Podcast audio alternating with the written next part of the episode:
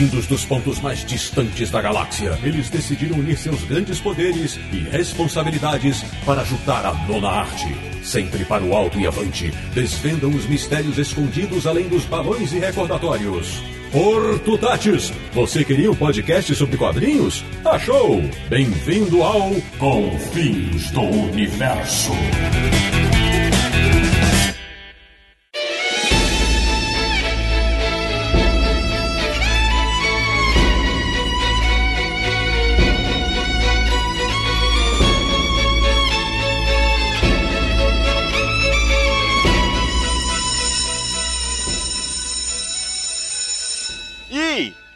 Parece que as férias acabaram. Que bom, porque aqui tava todo mundo com saudade de dizer: Bem-vindo, bem-vinda, está começando mais uma edição de Confins Universo, o seu podcast favorito de quadrinhos, que é o podcast do site Universo HQ, www.universohq.com, o site mais charmoso e querido da internet brasileira quando o assunto é história em quadrinhos. E estamos iniciando a terceira temporada. E pra abrir os serviços, não vou falar o tema ainda. Eu vou primeiro apresentar os meus convidados de uma maneira muito especial. Eu sou o Sidney Guzman, falo de São Paulo e garanto, voltei de férias, mas não estou em ruínas. De Petrópolis, no Rio de Janeiro, ele que já trabalhou como soldador subaquático, Samir Naliato. Mas que férias são essas que não dá para descansar? Eu só sei que eu tava sofrendo de abstinência com tanto tempo sem gravar aqui, pô. Ô, oh, Samir, agora, agora nosso ouvinte vai ficar louco, que o que eu recebi de e-mail e de tweet, de chamada no Facebook falando que os caras estavam com abstinência, agora você deu a corda pros caras. De São Paulo, na República de Piranga, ele que já viveu vários verões felizes, Marcelo Naranjo. Eu voltei.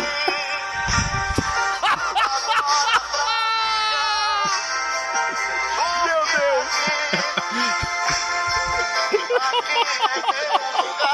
E aí, tava com saudade? Eu tava. Esse Marcelo Laranja é impagável, meu Deus do céu. Ai, ai, ai. E de João Pessoa na Paraíba. Ele que é Paraíba, com muito orgulho. Aldaci Júnior. Isso aí, rapaz, com a peixeira no bucho aí. É isso mesmo. Bom, o leitor de quadrinhos mais antenado já conseguiu captar que eu falei na abertura dos meus parceiros de Confis Universo algumas obras de quadrinhos que foram destaque em 2016. Pois bem, o programa de hoje é justamente para cada um de nós falar dos seus destaques em relação ao ano passado. Ou seja, hoje o programa não tem dica de quadrinhos no final, porque o programa inteirinho é sobre os destaques para a equipe do Confis Universo universo do ano que passou. Não sai daí, a gente já volta.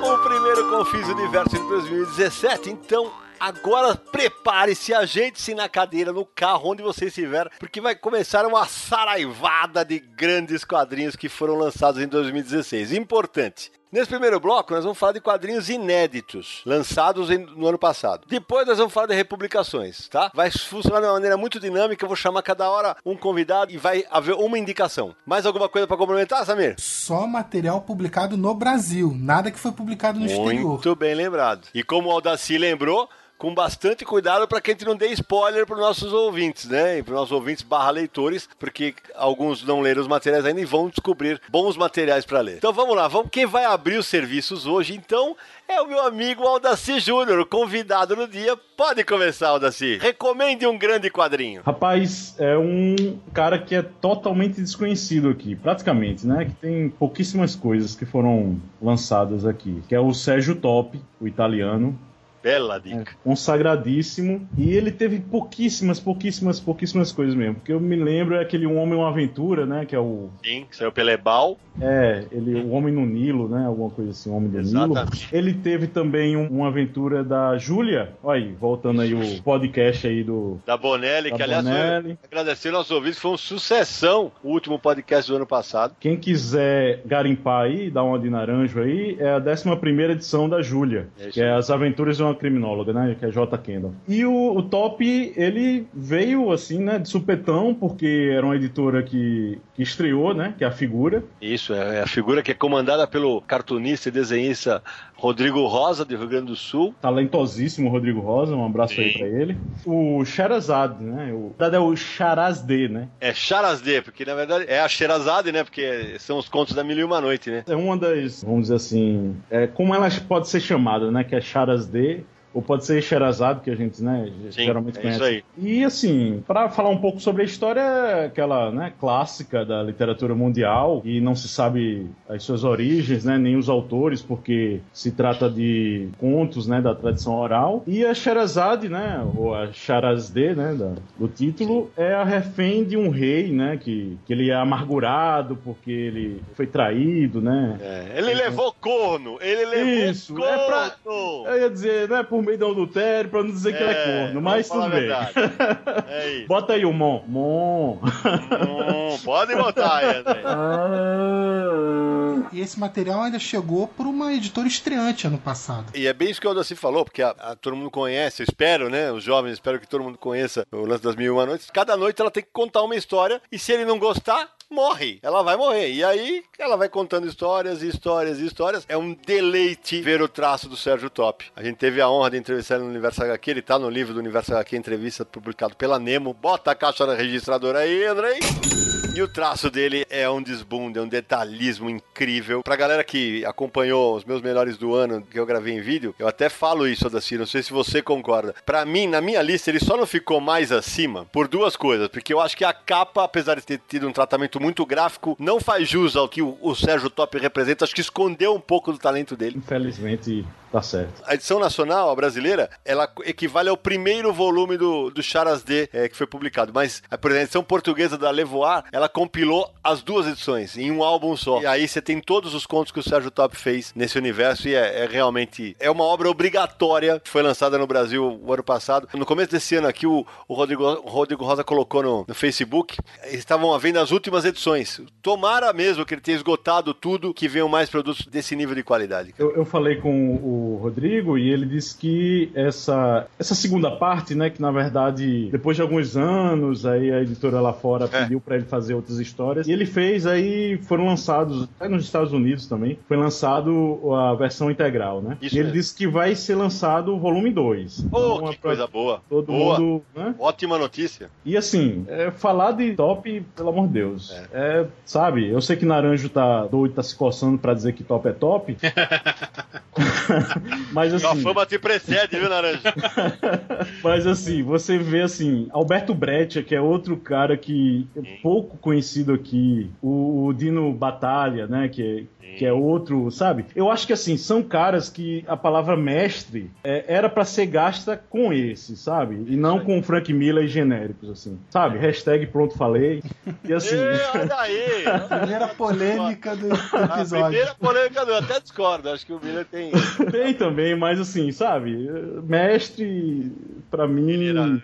Miller tá um pouco, sabe, bem um pouco abaixo, assim, desses caras, assim, que... Vamos fazer a fila andar. Samir Naliato, manda! Então, meu primeiro quadrinho de destaque de 2016 vai ser A Gigantesca Barba do Mal. Foi publicado aqui no Brasil ano passado pela Nemo. É um quadrinho do Stephen Collins e fala sobre a história de uma pessoa que vive numa cidade, numa sociedade muito organizada, onde tudo é muito certinho. De repente a barba dele começa a crescer e aí desenvolve a história mostrando como as pessoas começam a sentir medo dele, aí solta todo o preconceito e usa uma fábula para tocar nesses assuntos mais sérios. Eu te confesso que eu gostei do álbum Samir Oli também, só que não entrou na minha lista de melhores do ano. Eu até tenho um grupo do qual nós quatro participamos no WhatsApp, a gente discute muito quadrinho lá. Eu falei que no universo que é tão certinho, né? Que é tudo que o cara faz a mesma coisa todo dia tal. O desenhista ter errado a, a sequência da mão com que o cara trabalha, porque ele, se eu não me engano, ele é destro e ele, uma hora ele vira canhoto ou vice-versa. Eu falei, isso era uma falha que o editor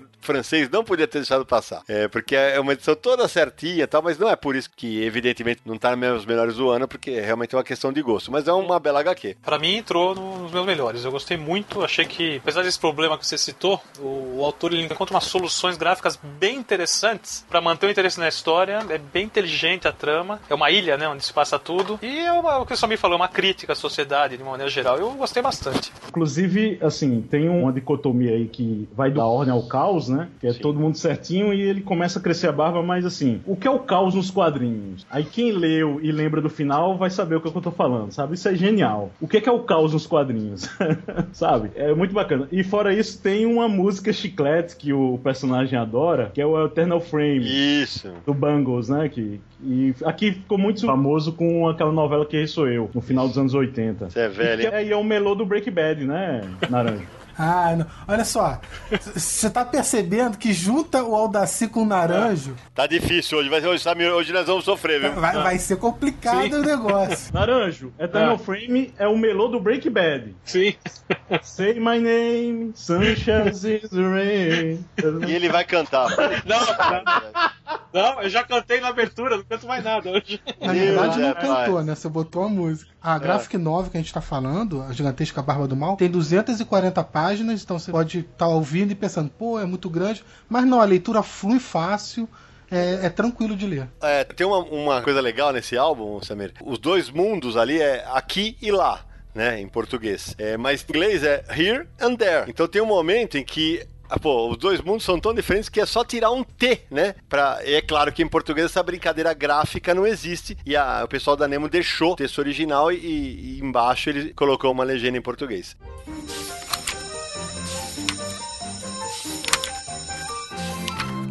Vai, Nara, tua vez. Eu vou soltar um aqui na linha de super-heróis. Que eu, eu, sei que não é todo mundo que curtiu, mas eu não sei porque me pegou. Eu gostei muito. Foi o Legado de Júpiter, do Mark Miller e do Frank Quitely. O desenho do Quitely nem precisa falar, né? Que é algo. O cara é muito bom. O roteiro é mais uma brincadeira com os heróis da DC, né? Tá todo o panteão lá representado por personagens parecidos. Não é a primeira vez que o Mark Miller faz isso. Não, mas ele é muito bom em fazer isso. Eu achei que ficou muito divertida a história. O equivalente ao Superman teria casado o equivalente da Mulher Maravilha. Os filhos deles cresceram, mas são os adolescentes completamente rebeldes sem causa. Nossa, total e super poderosos. Que me lembram muita gente no mercado de quadrinho nacional, porque o que são cheios de mimimi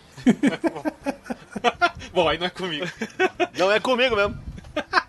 ele tem aquela coisa de ser controlador e querer controlar tudo. Mas ele acha que é pro bem de todos, né? E o tio não. O tio tá ficando incomodado porque acha que os heróis com poderes deles podem sim resolver todos os problemas da economia do mundo. E ele não quer deixar. Como ele tá quebrando cada vez mais o pau com os filhos, o... Cuidado ele... com os spoilers. Né? Nossa, não é. posso contar, velho. Mas assim, olha, é, legal. Tem uma é violento, é divertido, os personagens eu achei carismáticos e eu tô louco pra ver a continuação. Então, assim, no e gênero, eu... foi uma das coisas uhum. que eu mais gostei em 2016. Não, Naranja, eu sei que tu tá falando, é aquela reviravolta lá numa batalha, né? Sim, bem divertido. É. E ele tem, esse cara tem umas sacadas geniais. Gosto desses materiais do Miller, mas te confesso que na minha lista não entrou nem menção rosa. Eu achei um quadrinho ok, divertido apenas, e, mas bem ok. Foi meu melhores do mês, mas não foi melhores do ano de jeito nenhum. Pra mim não pegou assim não, Nara. Mas é legal porque até pro nosso ouvido saber como os, os nossos gostos nem sempre batem, né? Que tem muita coisa diferente para cada um de nós. Então agora vou eu. Já vou sair chutando o pau da barraca. Vou para mim, eu vou colocar o que eu elegi como o melhor quadrinho do ano passado na minha lista, no meu vídeo lá que eu fiz. Verões Felizes, tomo 1, Rumo ao Sul, escrito pelo belga Zidru e desenhado pelo espanhol Jordi Lafebre. Uma sala de palmas aqui, dá pra pôr? Não, não, não. Né, essa ninguém gostou, não. Só você. Não, essa ninguém gostou. Lançado pela SESI SP, é um quadrinho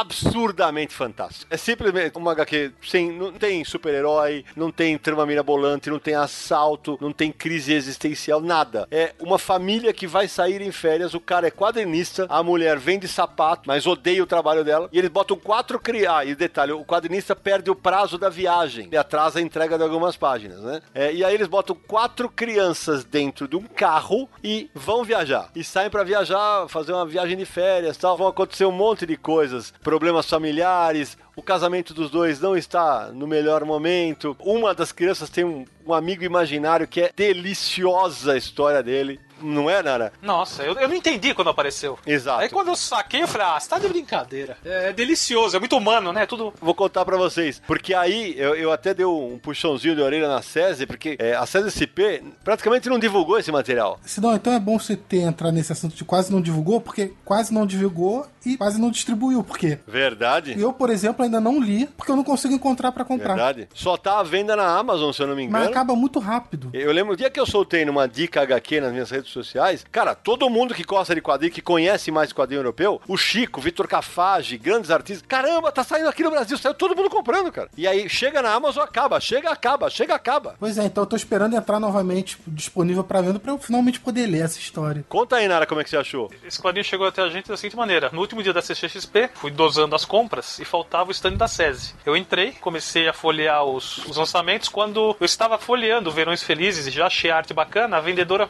olha como é importante saber vender, hein? Treinamento. Ela fala, saber o que vende. Ela falou assim pra mim, eu li, eu chorei no final. Ah, eu já pus embaixo do braço e comprei, que interessou. Li numa tacada só e já saí espalhando pros amigos. Pelo amor de Deus, compra isso correndo. O Naranja me conhece há muitos anos, né? Ele sabe que eu só faço a minha lista depois que eu leio todos que são realmente candidatos. E ele falava, Sidão, você não pode fechar o teu ano sem ler Verões Felizes. Pelo amor de Deus, você tem que... é, Cara, na- assim, e o desenho do Jordi Lafebre é um escândalo, velho. As cores, a narrativa que ele apresenta é realmente maravilhoso e o mais legal, tem um tomo 2 já lançado que deve chegar em breve no Brasil, então vale demais a pena conhecer. Eu tenho uma historinha de Verões Felizes. Então vai. Eu fui convidado pela segunda vez para o Grampo de Ouro, uma coletânea assim de melhores listas, né, de top 10, é, elaborada pelo site Vitralizado, né? Um abraço aí para Ramon Vitral. o Lielson também, que me convidou. E assim, falando, Verões Felizes, Naranjo toda vez chorando e tudo mais, eu peguei e eu tive que fazer uma coisa que eu não faço, né? É ir pra casa do Charles Lucena, que é o quadrinista, nosso amigo nosso também, amigo. ler lá na, na casa dele, porque ele não empresta, né? É verdade. E você também não tava conseguindo encontrar pra comprar, né? Eu não tava conseguindo encontrar. E eu fiz a mesma coisa que o Naruto fez comigo. Eu falei a da Cile. Cara, e Lê, só um, vale assim, nos obriga a apreciar a beleza do comum.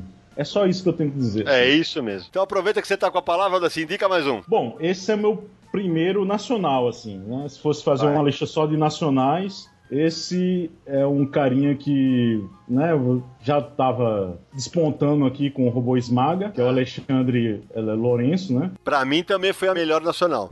E Você é um Babaca Bernardo, É. que foi um lançamento da Mino, né? Excepcional. Também É acho. um carinha que a cabeça dele é flutuante, né? E sempre acompanha com o corpo, mas às vezes, em alguns momentos, ele não acompanha, né? É, vamos dizer Fica assim. longe do corpo. É, a cabeça é o- a coisa mais racional e o corpo é algo mais emotivo, de desejo e tudo mais. E assim, ele faz de um jeito, inclusive, eu tenho até uma resenha que eu explico melhor, né? Inclusive, o Xerazade também eu tenho uma resenha, e a Barba do Mal também eu tenho uma resenha.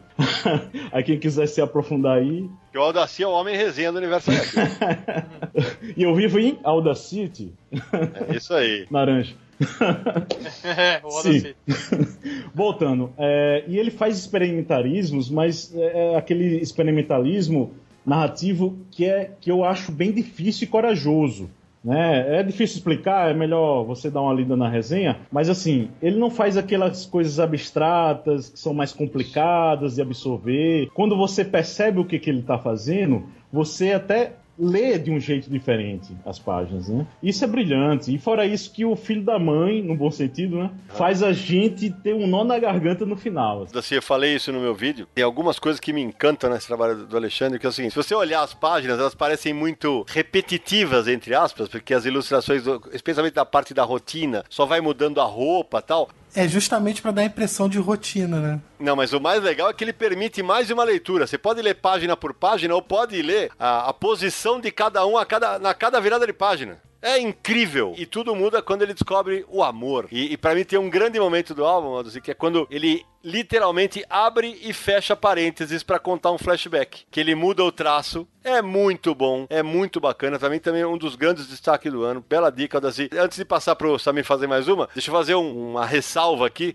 para deixar muito claro. Evidentemente, como em todas as vezes que eu faço uma lista de quadrinhos, eu não vou indicar trabalhos que eu editei. Ou seja, você não vai ouvir na voz do Sidney Guzman, que é a Graphic MSP tá, ou Memórias do Maurício, tá? Tá bom? Então, só para deixar claro, e também para deixar dois abraços aqui. O programa de hoje teria convidados especiais que infelizmente não puderam estar conosco. Eu primeiro convidei o Daniel Lopes, do Pipoca e Nanquim, é, que tinha gravação, não podia. E depois convidei o Érico Assis, tradutor, também é um leitor de quadrinhos voraz, mas também tinha compromissos familiares e não pôde participar conosco. Fica aqui o nosso abraço para eles, porque seria mais legal ainda, porque deixaria a lista mais ampla e a gente conseguiria discutir ainda mais títulos para os nossos ouvintes. Vai você, Samir. Bom, então eu vou agora eu vou voltar um pouquinho no tempo, vou pegar um clássico da década de 80. Dessa vez eu vou falar de Ghost in the Shell, que a JBC publicou. Do mangaka Shirou Masamune, depois de muito tempo que todo mundo queria que voltasse a ser republicado esse material, não podia, mas a JBC finalmente conseguiu e republicou esse ano. Então, foi lançado num volume único também na CCXP. É uma edição que eu... tem tudo que eu gosto. Eu gosto de ficção científica,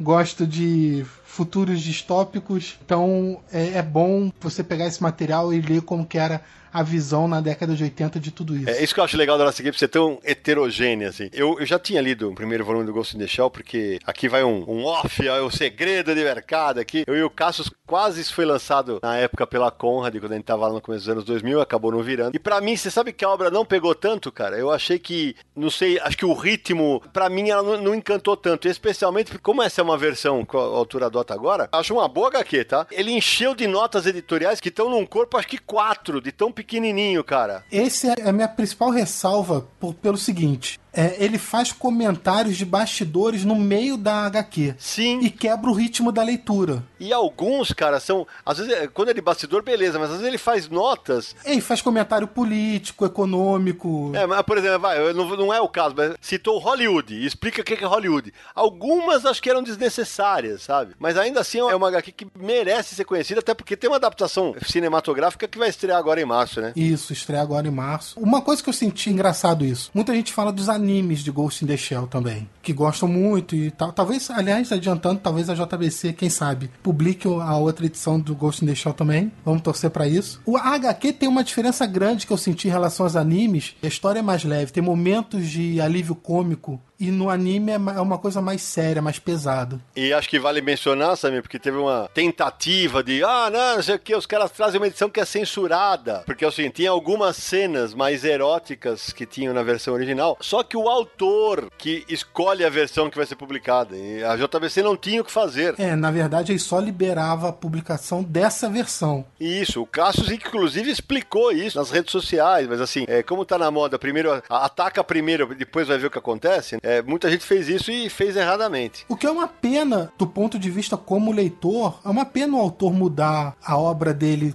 tanto tempo depois. Eu acho que é legal. Parece o George Lucas mudando Star Wars, né? Eu acho que é legal você deixar o material original. Tem todo um contexto da época que você tenta mudar, tenta trocar. É meio estranho isso. Mas enfim, ele só liberava dessa maneira, então ou publicava assim ou não publicava, então. É, é uma boa dica. E você, Nara? Vamos lá, tem um aqui que eu adorei. Nimona, da Noelle Stevenson, lançado pela Intrínseca. É pra ler de um fôlego só. Eu adoro esse tipo de humor que, tem, que a obra contém. Engraçado, escrachado, é inteligente. A Nimona é uma uma transmorfa e o sonho dela é trabalhar pro maior vilão de todos os tempos ali na Idade Média, que é o Lord Ballister Coração Negro. Aliás, o nome é sensacional. Ele é um bandido que todo meticuloso, que planeja aqueles planos que nunca dão certo. E ela já chega, não, no meio do caminho, não, não faz assim, vamos fazer assim. E os planos dela é tipo, mata todo mundo, não sobra ninguém vivo, destrói tudo, explode e acabou. E ela é doida, né? E ele não consegue controlar ela. E aí vai lá ele contra o arco inimigo, ela já vai para acabar com o arco inimigo, mas olha, é um barato, vale muito a pena. Quem não leu, compre. É, e é um desenho gostoso, leve. E o mais legal, Nara, é um quadrinho mais infanto-juvenil. Dei pra uma das minhas filhas ler, ela devorou o quadrinho. Inclusive discussões sobre sexualidade que estão escondidas no meio da HQ, que são bárbaras. Vale muito a pena conferir o quadrinho por conta disso. Também, também entrou no meu top 10. Nimona é um desses materiais que tem chegado, que a gente pensava que nunca ia ver no Brasil e que tem chegado nos últimos anos. E isso é muito interessante para ver como o mercado do Brasil tem trazido coisas novas para os leitores. São obras que você nunca imaginou que veria por aqui. Então, isso é muito bom de ver como tá mudando. Concordo, Samir. Em cima disso, vou fazer a próxima indicação. Ruínas, do selo Jupati da Marsupial. Pra mim, um golaço. Oh, beleza. Do Lúcio, porque o álbum ganhou o Eisner, né? E foi lançado no mesmo ano. Uma velocidade incrível para traduzir, para produzir. É um catatal o álbum. E ainda traz o Peter Cooper pra cá, né, cara? Pra CXP. Que, inclusive, a gente entrevistou ele logo, logo vocês vão ver a entrevista no Universo HQ. A história é sobre um casal em crise que resolve tirar umas férias sabáticas, vão pra uma cidade no México. Ela tá louca pra engravidar do cara, só que eles estão num momento muito ruim do casamento. Ele, inclusive, no trabalho não vai bem. Ele não quer ter filhos. A impressão que passa é que ela tá tentando engravidar sem ele saber que ela está em período fértil, porque ela tenta o tempo inteiro. E ao mesmo tempo vão havendo interlúdios com uma migração de uma determinada espécie de borboleta. Você fala, pô, o que, que isso aqui tem a ver, né? A borboleta vai migrando e aí mostra o casal. A borboleta vai migrando. Cara, no final, a maneira como ele amarra as duas tramas da borboleta e do casal é um negócio tocante, muito bonito. A arte é muito bonita. Pra quem não conhece o Peter Cooper, ele fez durante muito tempo o Spy vs Spy da revista Mad. É isso mesmo. Se não bastasse a história ser boa, o autor é super simpático e que dá mais prazer ainda em ler a edição. E é verdade. Pra quem leu depois da entrevista, então fala, pô, que material bacana. O puxãozinho de orelha que eu sei que o Daci vai dar, eu o mesmo que Tô- eu. eu tô quieto aqui, mas eu vou entrar. Então pode fazer, vai, Daci. Manda, vai, faça as honras da casa. Eu adoro o Cooper. Parafraseando é, Glória Pires, que desempenho nas adaptações do Kafka, né? eu acho muito previsível muitas coisas, sabe? Tem detalhes pueris, sabe? Ele, ele compara. É, Não é spoiler, mas assim, né? Em determinado momento ele compara parasitas, sabe? De, de Crisálida, de um político corrupto, sabe? Aí, eu acho assim, é uma boa história, com sempre desenhos acima da média, mas eu achava, né, vocês fazendo assim, é, Verões Felizes e tal, aí não, bastante. não me pegou. Eu gosto bastante do material, pensei que você ia falar. Tem falhas primárias de revisão que, pelo amor de Deus, né? Tem algumas coisas que. Aff, Maria. E o material, por ser um calhamaço, né? A capa é muito fininha e, e a gramatura do miolo é, é maior praticamente do que a capa. E eu acho, sabe? Ah, não, acho que não é maior, não, mas assim, a- o lance da capa não me incomoda. A de revisão realmente pegaram, mas acho que isso vai estar na conta da pressa com que foi produzido, porque foi muito veloz. E certamente, como tá vendendo muito bem, acho que o Lúcio já. Acho não, certeza que o Lúcio Luiz da Marsupial vai arrumar isso pra reedição, né?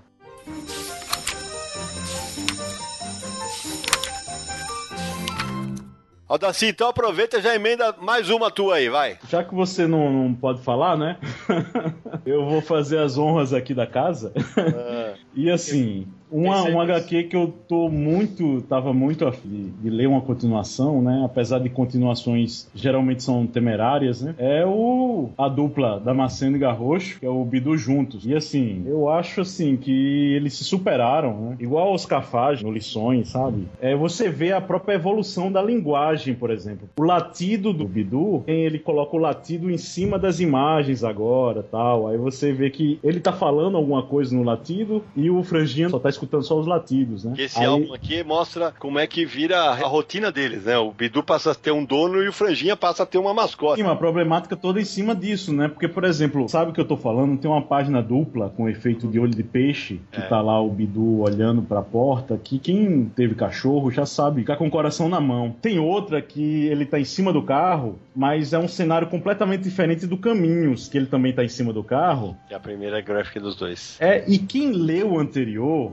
vai sacar como o personagem se sente ali, Uhum. porque o próprio leitor vai evocar essa cena. Isso é uma sensação muito difícil de se conectar, vamos dizer assim, apenas com imagens, sabe? Assim, e, e, assim, são obras separadas ainda por cima, né? É. Tem muito mais coisa do que aquela mera imagem ali, porque você absorveu coisas do anterior. E assim, às vezes tem detalhes que passam desapercebidos pro leitor, por exemplo, o uso das cores mesmo, né? Sim. É, assim, quando tem uma rachadura no muro lá e ela é iluminada como se fosse a resposta ao caminho dele. E depois essa iluminação, no final, ela, ela não é mais ali, sabe? Uhum. Pra- sem É querer dar spoiler. Cara, aquilo ali é genial, assim. O, o Damasceno e o Garrocho se superaram e parabéns pra eles, assim. Serão transmitidos os parabéns aos dois. Dessa vez eu vou falar do Soldador Subaquático, uma graphic novel publicada aqui no Brasil pela Amino. Amino, que a maioria dos materiais são nacionais, mas ano passado começou a trazer também algumas edições do exterior, e essa é uma delas, saiu no final do ano. É do Jeff Lemire, que aí o pessoal do super-herói já conhecia por ter feito Arqueiro Verde, Gavião Arqueiro na Marvel. Quem lê Vertigo fez Swift Tooth. E é a história de um homem que a profissão dele é um soldador subaquático, né? Óbvio, tá no título. E ele começa a analisar a vida dele inteira quando descobre que vai ter um filho. Também é uma edição, como eu tinha falado antes, da Gigantesca Barba do Mal. É uma edição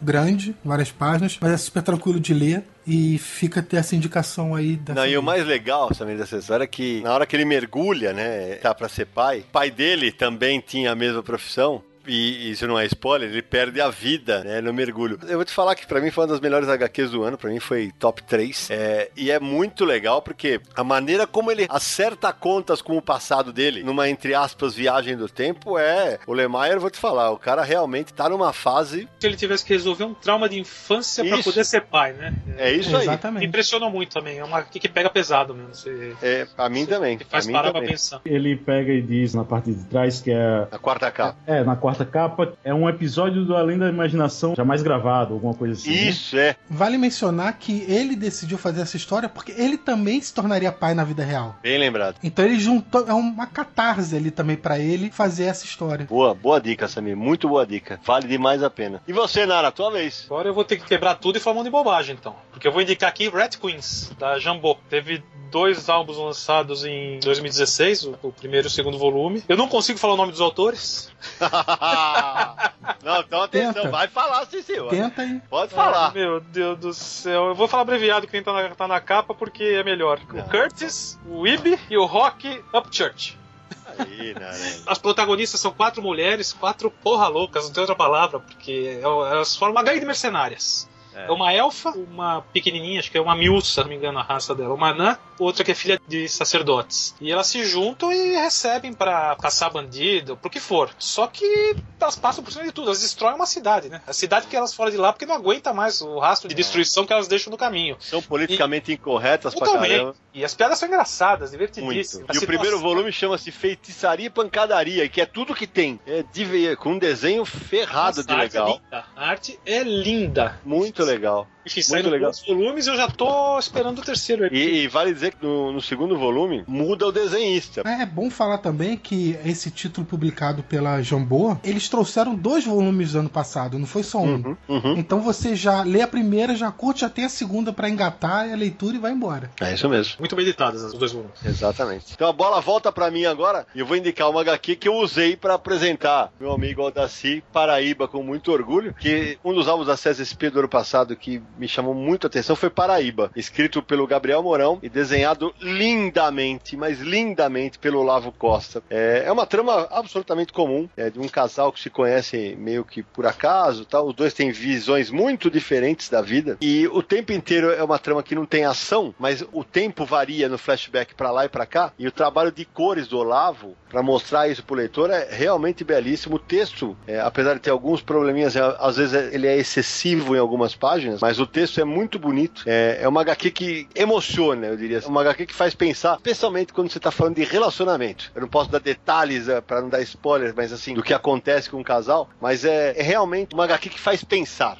A dois. Então vou passar agora a bola pro Daci de volta. Vai lá. Bom, eu vou indicar também uma nacional, né? Que também dividiu opiniões aí. Igual Ruínas. Bulldogma, do Wagner William.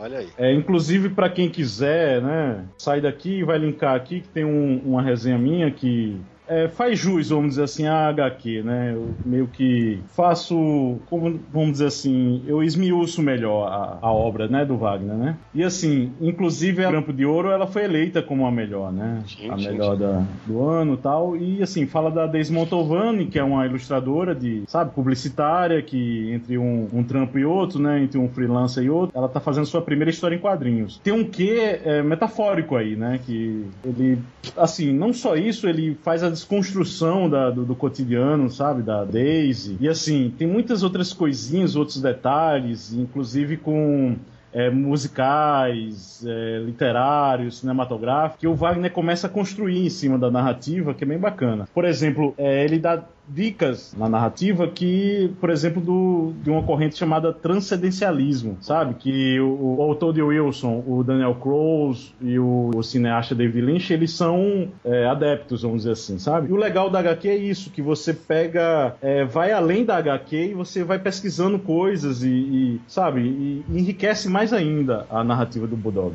É, então, o o Wagner William, que é o autor, foi publicado pela Veneta, né, o material, é, é uma das figuras mais doces e queridas do mercado de quadrinhos. É, adoro ele. O álbum não me pegou como pegou você, eu falei. É, mas assim, eu acho uma boa história. Por que não me pegou? Porque pra mim deixou mais perguntas do que respostas. E eu, algumas das. Ah, ok, você não precisa dar todas as respostas. Ok, mas acho que al- algumas das que estão ali eu gostaria de ter sabido quais eram as respostas. E além de tudo, o Wagner ele coloca como figurantes, né, na HQ, tem muita gente famosa no mercado de quadrinhos. Tem, tem o Rogério de Campos, que é editora Veneta, o Quintanilha, tá lá, o Chico aparece, aparece, eu apareço, aparece o Lielson Zene, o Zé Liboni do Universo HQ, o Juscelino Neco, a Criseico, o Paulo Crumbinho, um monte de gente aparece. Não, eu só ia fazer uma pergunta assim para. Você gosta dos filmes do David Lynch? Pode, pode perguntar. Eu, dando uma de advogado do diabo do Wagner, né? Assim, eu vou perguntar pra você: você gosta dos filmes do David Lynch? você gosta do Daniel Close, assim? Adoro o Wilson, o Wilson esteve Não, mas, minhas- mas assim, não, Wilson tudo bem, mas como uma luva de veludo moldada a ferro. Não gosta? gosto, não gosto. David Lynch eu gostava, eu acompanhei Twin Peaks, eu xinguei até a última geração quando chegou no final. Xinguei muito, mas xinguei muito. A Twin Peaks se perde depois da primeira temporada, brabo. Cidade Então, dos ah, Sonhos, Esse, é exatamente, e por isso que eu sempre veludo falo- azul. Isso, e é por isso que eu falo, inclusive, na abertura do meu vídeo de melhores do ano, eu falo exatamente isso. É por isso que cada lista de melhores reflete absolutamente o gosto de cada um, né? Então, e é porque cada obra toca é, o leitor de uma maneira. O mais legal é justamente isso, né? Claro, quadrinho, não só quadrinho, mas filme, Claro. música, tudo isso, Oh, você tem aquela óbvio. parte técnica que você vê É óbvio. das características próprias de cada arte, Sim, mas é algo que bate muito também no emocional de cada um. concordo completamente. Então é, é normal cada um gostar mais ou menos da É isso mesma aí. obra. Com certeza, eu vou falar. Os confisetes, as confisetes. Confisetes é feio demais, hein? Rapaz, É, meu Deus do céu. acabamos de perder todos os Eu, ouvintes. eu preferi os confinautas. Ah, mas olha só, tem uns ouvintes que chamam quem ouve Confins do Universo de universais. Tem decenetes e tem decenautas, né? Que chique, hein? Que chique. Tem marventes e tem marvetes. Ah, não, Universais eu gostei.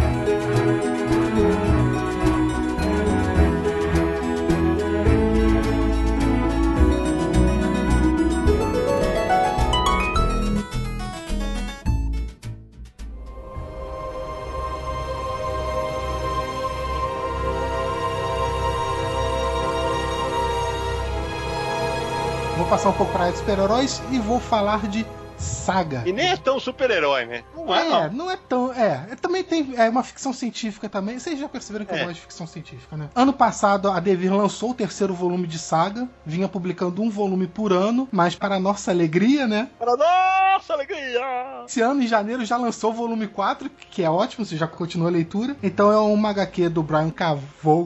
Desenhado pela Fiona Staples e já ganhou várias vezes Eisner Awards. Aqui no Brasil, a Devir tá tendo um bom resultado com as vendas. Conta a história de um casal de duas raças alienígenas diferentes. Estão no meio de uma guerra planetária. É, estão uma guerra entre eles. Só que essas duas pessoas se apaixonam e têm uma filha. E aí eles passam a fugir da guerra. E aí a história se desenrola ao longo dos- das várias edições. O mais legal, Samir, eu tive outro dia um bate-papo com o Leandro Luiz de Delmantes, que é o editor do material, é que Saga não tem absolutamente nada de novo. Praticamente tudo que a gente vê já foi utilizado em outra, mas é, é muito bem feito. Porque o casal, Romeu e Julieta, Mas é isso mesmo, Romeu e Julieta são duas famílias inimigas, aqui duas raças. E só que, cara, é contado de uma maneira tão legal. E uma coisa que me chamou a atenção desde o primeiro volume, que não me cativou tanto no primeiro álbum, é que o Vogan, ele desenvolve os personagens de uma maneira brilhante. Todos os personagens vão sendo desenvolvidos ao mesmo tempo. É para quem gosta de ver edição de quadrinhos, no meu caso, é muito legal ver como cada personagem tem sua voz. Ele tem uma voz diferente para cada personagem. E o mais legal, nesse terceiro volume, tem um momento incrível. O casal vai ter uma DR e aí, puta, ela fala, é, no meio da DR ela fala assim: abre o zíper que eu vou fazer uma gulosa aí, fazer um boquete aí. Ele quer? Não, não, não, eu- pô, eu quero chupar. Puta, cara, é inacreditável. E aí a mãe, e o melhor é que a mãe do cara, tá, o que, que ela tá fazendo? A Lana tá orando? É, mais ou menos, mais ou menos, só que não. Então, assim, ele consegue mesclar humor, aventura, suspense, grandes reviravoltas de uma maneira realmente competente. Você começa a torcer rapidamente pelo casal. Exato. Impressionante. Você se pega virando a página e torcendo por eles. Detalhes também, né? Porque, por exemplo, ela tá lendo aquele romance Água com Açúcar, que é Júlia Sabrina da vida, e você acha que é besteira, mas não, ela é fundamental pra saga é, ao longo da- das edições, né? Inclusive eu, tô, eu resenho a, pro Universo HQ, qualquer coisa tá. Então aproveita, Nara, sua vez. Eu, então eu vou fazer o seguinte: em vez de indicar um, eu vou indicar um lote. Opa! É, vocês já vão entender porque eu acho que é bem válido, apesar do preço. o Juiz Dredd, que tem saído pela Mitos Editora. São edições bacanas, eh, de luxo. caras, com histórias que pelo menos eu curto. Ótimos desenhistas, ótimos roteiristas, o material britânico, né? Então, é o que eu falei, eu vou repetir. É carinho, mas vale. Eu li várias, viu, Nara? Nem todas me pegaram assim, mas a América, por exemplo, eu achei um belo álbum do ano passado do Juiz Dredd. É bom que o Juiz Dredd tenha encontrado um caminho no Brasil que antes não conseguia. Tentaram crossover com Batman, edição mensal, que era É, a a Dredd Magazine. Magazine e tal. Foi, acabou sendo cancelado, mas parece que no formato de encadernados encontrou o seu nicho ali. Isso é legal. E agora não foi proposital, mas agora, nesse exato momento, eu tenho certeza que do outro lado do Oceano Atlântico, Pedro Bolsa está chorando de alegria, porque ele sempre fala que, ó, vocês não falam do Juiz Dredd. Aí, Hunter. Ó, Hunter é o apelido do Pedro Bolsa. Olha aí, ó, abraço pra você. Eu só tenho uma reclamação pra fazer porque tá muito em cima uma da outra, sabe? Verdade. Ah, É, tá os lançamentos aí, a média é o quê? 80, 90 reais, né? Cada Não, encadernado? 89. 89. Ó, assim, sabe? É, é É, difícil. Dói o bolso, né? Infelizmente. É uma cacetada e aí menos gente vai acabar conhecendo o material que merece ser conhecido. Bom, então de volta pra mim, eu confesso que eu estranhei que não ter visto esse material em tantas listas. O Árabe do Futuro 2, Uma Juventude no Oriente Médio, 1984 e 1985, do Riyad Satuf, publicado pela Intrínseca. Em 2015, o Árabe do Futuro pra mim já entrou nos melhores do ano. E esse aqui, talvez por ter sido lançado logo no começo do ano, muita gente ou não leu ou esqueceu. Poderosíssimo, porque assim, o autor, o Riyad Satuf, ele é filho de um sírio com uma francesa. E aí o, o quadrinho todo mostra justamente como é a vida lá do outro lado do mundo, numa realidade que a gente não conhece. Então, ele é loirinho, ele sofre preconceito na escola. Tem duas passagens para quem é ocidental pode é- é- são muito diferentes. A primeira é quando ele apanha na escola e não é dos alunos, é da professora. Mas ele apanha, apanha mesmo.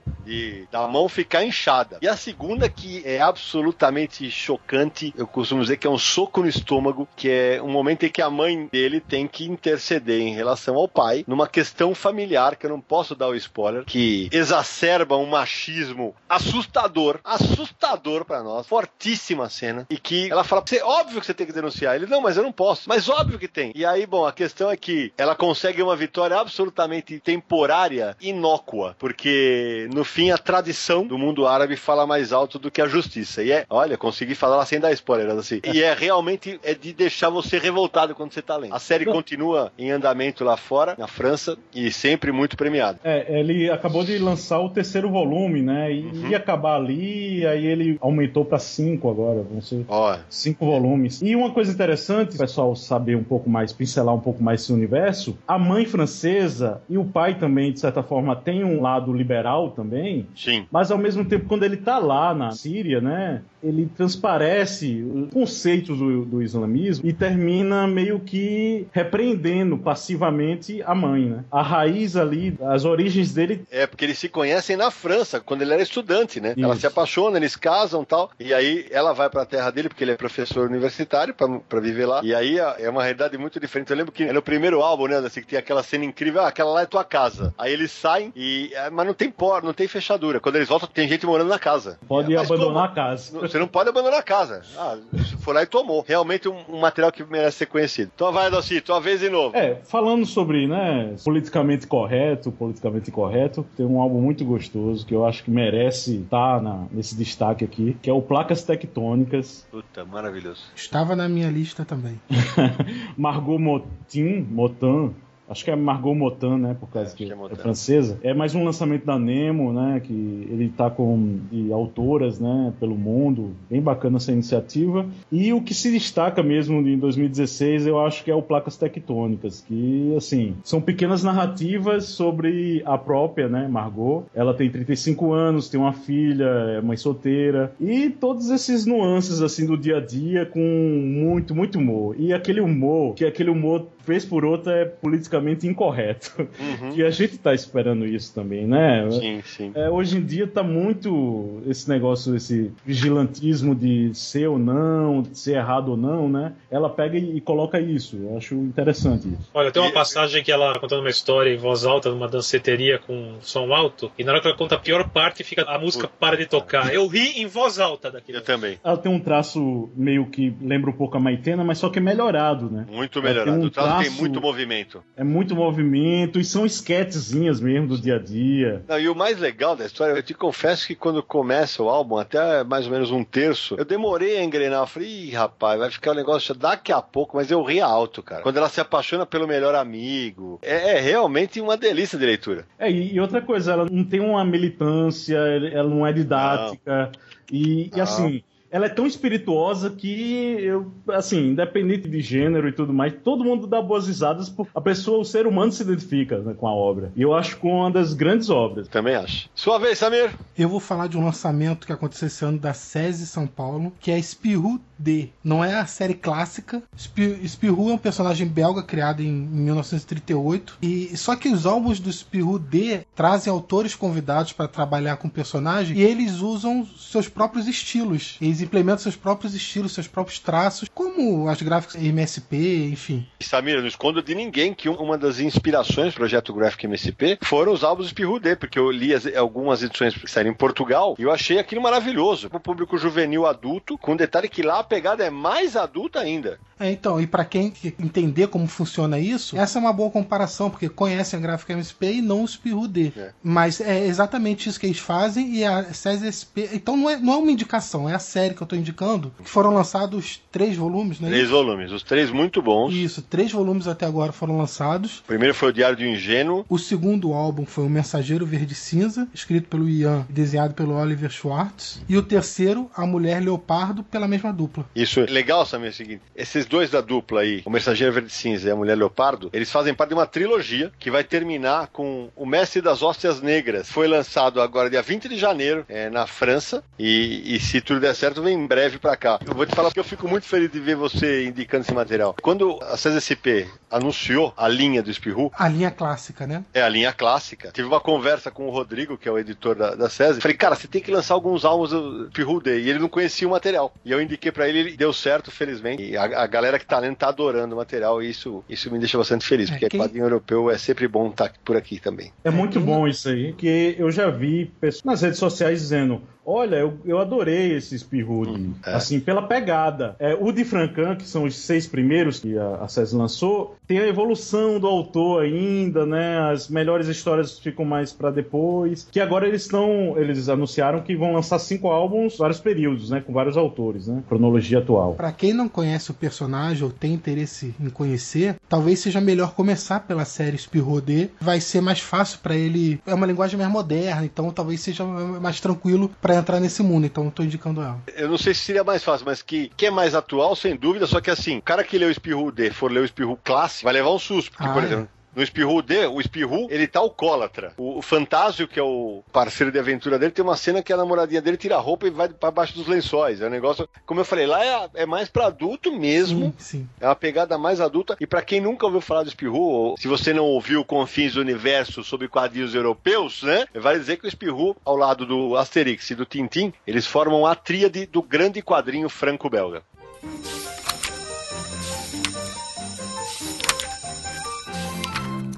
Agora sou eu, vou citar aqui uma proposta que eu achei muito corajosa, corajosa por parte de todo mundo que participou do processo, a, a autora, o editor, o, o Big Boss, que é o Maurício de Souza. Vou falar de Mônica Força. Achei uma abordagem diferente do selo, entrou num assunto aí que é um assunto mais delicado, mas fez de uma maneira delicada, inclusive usando a mesma palavra duas vezes, e ficou uma obra linda que eu acho que atinge todas as idades, permite aí mais de uma interpretação. Desenhado pela Bianca Pinheiro e lançado pela Isso. Panini Comics, né? Isso, É, exato. Só pra deixar a informação completa. Bianca Pinheiro do Ótimo Bear. Dora também. Fico bastante feliz porque, como editor, posso falar que fiquei feliz. A Bianca, para mim, fez um grande trabalho nesse livro. É, ela contou sobre um tema absolutamente delicado e que tanta gente passa por isso, sofre com isso no Brasil e no mundo inteiro. É, e ainda assim ela conseguiu atingir todos os públicos de uma maneira singela. Eu não posso dar o spoiler aqui, apesar que já, já faz seis meses, né? Será que a gente pode contar? É, né? dá pra contar por cima, que os É, pais, os pais é, dela só brigam, só brigam, É, então é, se separar. E mesmo, mesmo com contar- a é. força dela entre aspas, ali ela não tem o que fazer, né? Mônica Força foi uma das graphics, teve uma, entre aspas, uma pauta. Eu falei pra Bianca, Bianca, você vai contar uma história da Mônica solo. A pergunta é de que vale a força dela quando os pais delas vão se separar. É porque numa situação dessa, a força física não tem nada que possa ser feito. Exatamente. E aí tem um momento incrível que a Bianca acho que aprovou no terceiro, no quarto roteiro. E aí tem um momento que ela pega e fala assim: Eu, Sidão, eu não vou mais mandar por escrito a, a sinopse. Ela pega e rafeia tudo. Ela manda tudo no, no- já meio desenhado e tal. E aí eu falei, porra, só tinha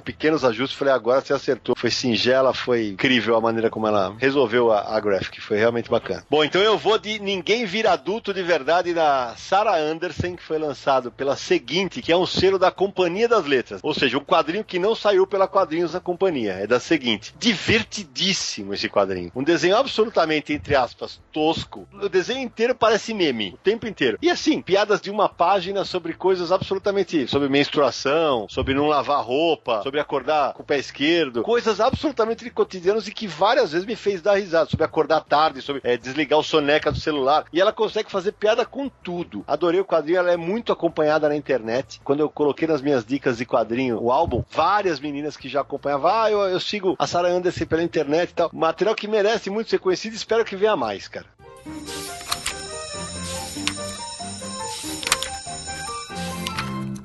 Bom, então vamos para nossas últimas rodadas de indicação, vai. Sua vez, Adaci. Segundo álbum do Juscelino Neck, ele tinha lançado o Parafuso Zumbis e Monstros do Espaço, né? Que tem aquela pegada trash, nonsense, né? Tal. Ele continua sua extravagância no Matadouro de Unicórnios, né? Que foi lançamento da Veneta o ano passado. E assim, a história é bem interessante. É um cara que ele quer ser da alta literatura, né? Pega bicos como ghostwriter, né? Pra pagar as contas tudo mais. E ele, um desses bicos é pra fazer um- uma biografia de um serial killer chamado O Maníaco do Shopping, né? Uma, uma alusão ao maníaco do parque e tal. E ele começa a pegar o gosto, sabe? Eu não posso falar muita coisa, mas vem naquela vertente brutal que o Juscelino gosta muito de explorar, né? E assim, fala muito do endeusamento dos assassinos seriais, né? Também ele fala um pouco sobre esse negócio de sensacionalismo, né? Dos veículos de comunicação, desse negócio de celebridade, de querer é, dinheiro fácil e tudo mais, assim.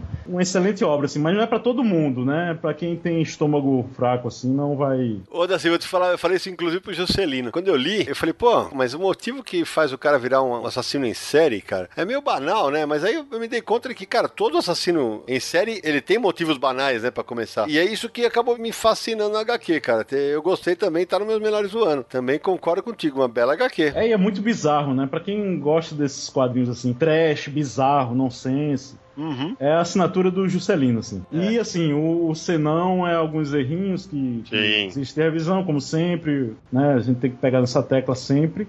E assim, né? Tá entre as piores capas, né? Geralmente a Veneta não. Verdade. Ah, o verdade. nome matadouro de unicórnio, sabe? Fica meio É, ruim o nome. também o próprio concordo. nome do Juscelino quase não aparece e tal. As capas não fazem jus às obras que a Veneta lança, infelizmente. É isso aí. Então agora eu já vou emendar com a minha indicação de Game Pés Descalços, volume 10. Muito boa lembrança. do Keiji Nakazawa, publicado pela Conrad. E quem conhece um pouco vai falar, mas poxa, Game é republicação. Não exatamente, porque da primeira vez Não, que a Conrad é. publicou, não publicou na íntegra. Exatamente, foram só os quatro primeiros volumes. Só nessa republicação que foi na íntegra. E esse é um volume inédito. É o desfecho da saga, muita coisa se passou desde então. Eu te confesso, Samir, eu também estou na minha lista de melhores. Foi o vigésimo lugar dos meus 20. Mas sabe uma coisa que eu até o Adaci também acho que já leu inteiro? Do volume 7 até o 9, tem um momento em que o, o autor deixa a obra meio professoral, meio didática. Tem um momento que é um negócio panfletário,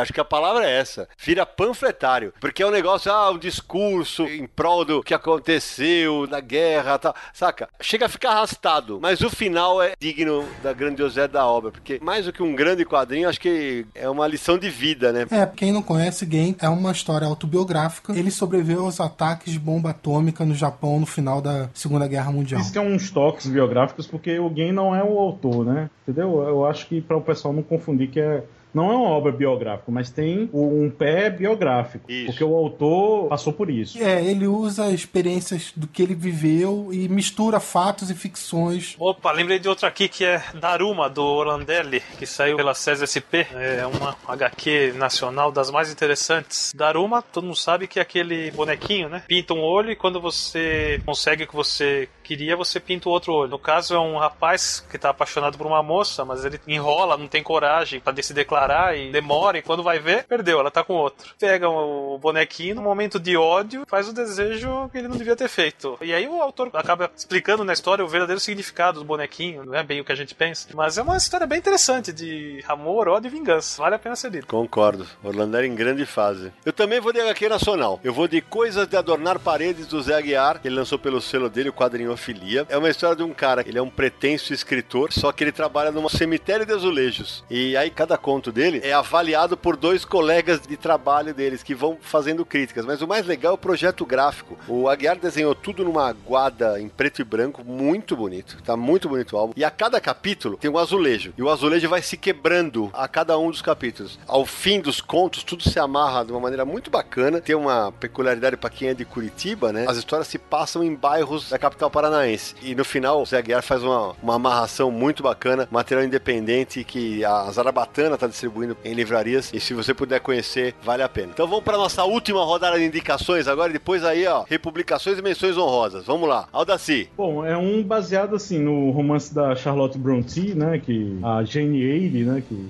assim um romance super conhecido, né, um, da literatura mundial, e é Gênia, Raposa e Eu. É um lançamento da WMF Martins Fontes e passou meio desapercebido também, né? O legal é que a gente vai pegando coisas que nos impressionam, assim, que sabe, onde é que tava isso, né? No caso são duas autoras, né, a, a Fanny Britt e a Isabelle Arsenil. Acho que é, se fala assim. E assim, é, fala um pouco sobre bullying, uma menina que não é muito vista que- na escola tal, e tem seus insultos, sabe? O, a- o pessoal pega muito no pé dela. E ela se refugia na Jane Eyre, o romance. Tem uma arte pintada muito bonita, assim. É uma das grandes surpresas, assim. É, a artista, né, é- Ela é ilustradora e a primeira experiência dela com quadrinhos, se eu não me engano. Isso, isso. E ela tem um- umas nuances de cores, assim, muito bacana, que casa com a narrativa. É primoroso. Gênia, Raposa e Eu. Boa dica. Vai, Samir. A minha última indicação, então, para esse podcast dos destaques de 2016 vai ser Quadrinhos dos Anos 10, do André Damer, Muito bom. publicado pela Quadrinhos na Companhia, que é um selo editorial da Companhia das Letras. E pô, há muito tempo que eu não ria tanto lendo o quadrinho, porque são tiras é, de situações é, de crítica à vida moderna. E, e eu achei. Apesar do título ser quadrinhos dos anos 10. Exatamente. E, e para mim foi um- uma boa mistura de humor com sarcasmo é, em situações do cotidiano. e Realmente me pegou, eu gostei bastante. Não, o que eu acho que ele faz, mais que isso, ele faz a gente pensar. Eu também acho. nem, nem todas eu dou risada, tem umas que você para. É, você não concorda ou não com o ponto de vista dele, ele te faz pensar. Isso é importante. Isso não é todo autor que consegue fazer, não. É, também foi meu melhores do ano. Ele não me faz rir, mas ele me cutuca. E, e aí é aquele. Pô, faz. Ui. É, ui. E faz a gente pensar realmente. O que eu gostei é porque não são tiras de piadinha. É isso aí. Mas é que ele acerta tão na mosca nas críticas que me provoca a reação do riso. Eu falei, putz, é isso mesmo. E o mais legal é que quando a gente fala quadrinhos dos anos 10, você fala, ah, pode ser, né? Porque nós estamos nos anos 10 2010.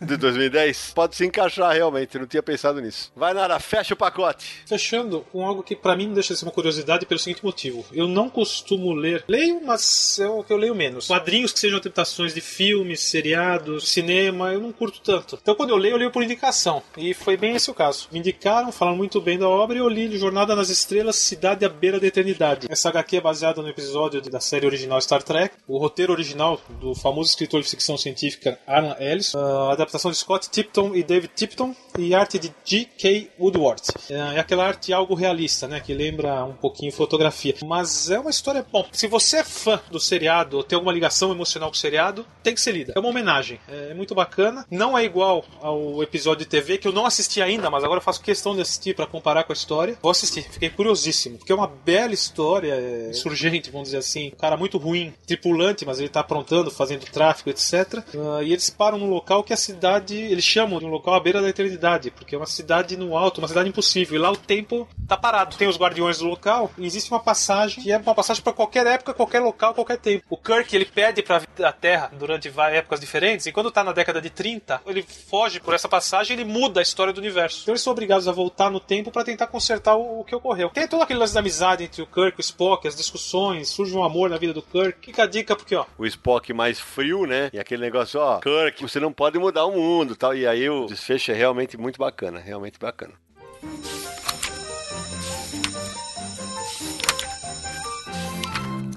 Bom, então eu vou fechar o pacote. Olha só, o pessoal fala: ah, o não lê mais super. Leio, só que eu tô meio de saco cheio da maioria deles. Mas quando o super-herói sai da caixinha, eu curto. E o primeiro volume de Miss Marvel, Miss Marvel Nada Normal, da Panini, escrito pela G. Willow Wilson, com desenho do Adrian Alfona, é muito divertido. Uma garota absolutamente comum, a Kamala Khan, né? Que ela é muçulmana e de repente pinta uma névoa lá no bairro dela, ela ganha poder de esticar e encolher o corpo e ela adota o codinome de Miss Marvel. Ela passa a ser a, a Miss Marvel nova. Só que, cara, ao mesmo tempo ela tem que lidar com os preceitos da religião dela, com pais que não querem de jeito nenhum que ela seja diferentona, justamente por ser mulher, veja só, né? E ao mesmo tempo ela, ela começa a encontrar com super-heróis, enfrentar vilões. É, é. divertidíssimo. Ela é uma mulher adolescente e muçulmana. Isso. Exatamente. Aí o detalhe é que ela mora em New Jersey. Né? Ela não fica em Nova York como a maioria dos super-heróis. Esse primeiro volume reúne as cinco primeiras edições. Confesso que o segundo volume para mim teve uma queda brutal nos roteiros. Queda para mim é brutal no segundo volume, mas o primeiro volume realmente vale muito a pena para ser lido para quem quiser conferir algo de super-herói diferente. Falamos um monte de indicações aqui para os nossos ouvintes. Vamos parar para tomar uma aguinha, você não sai daí porque no próximo bloco a gente vai falar de algumas menções honrosas e algumas republicações, mas aí é papum, papum, papum. Vamos nessa.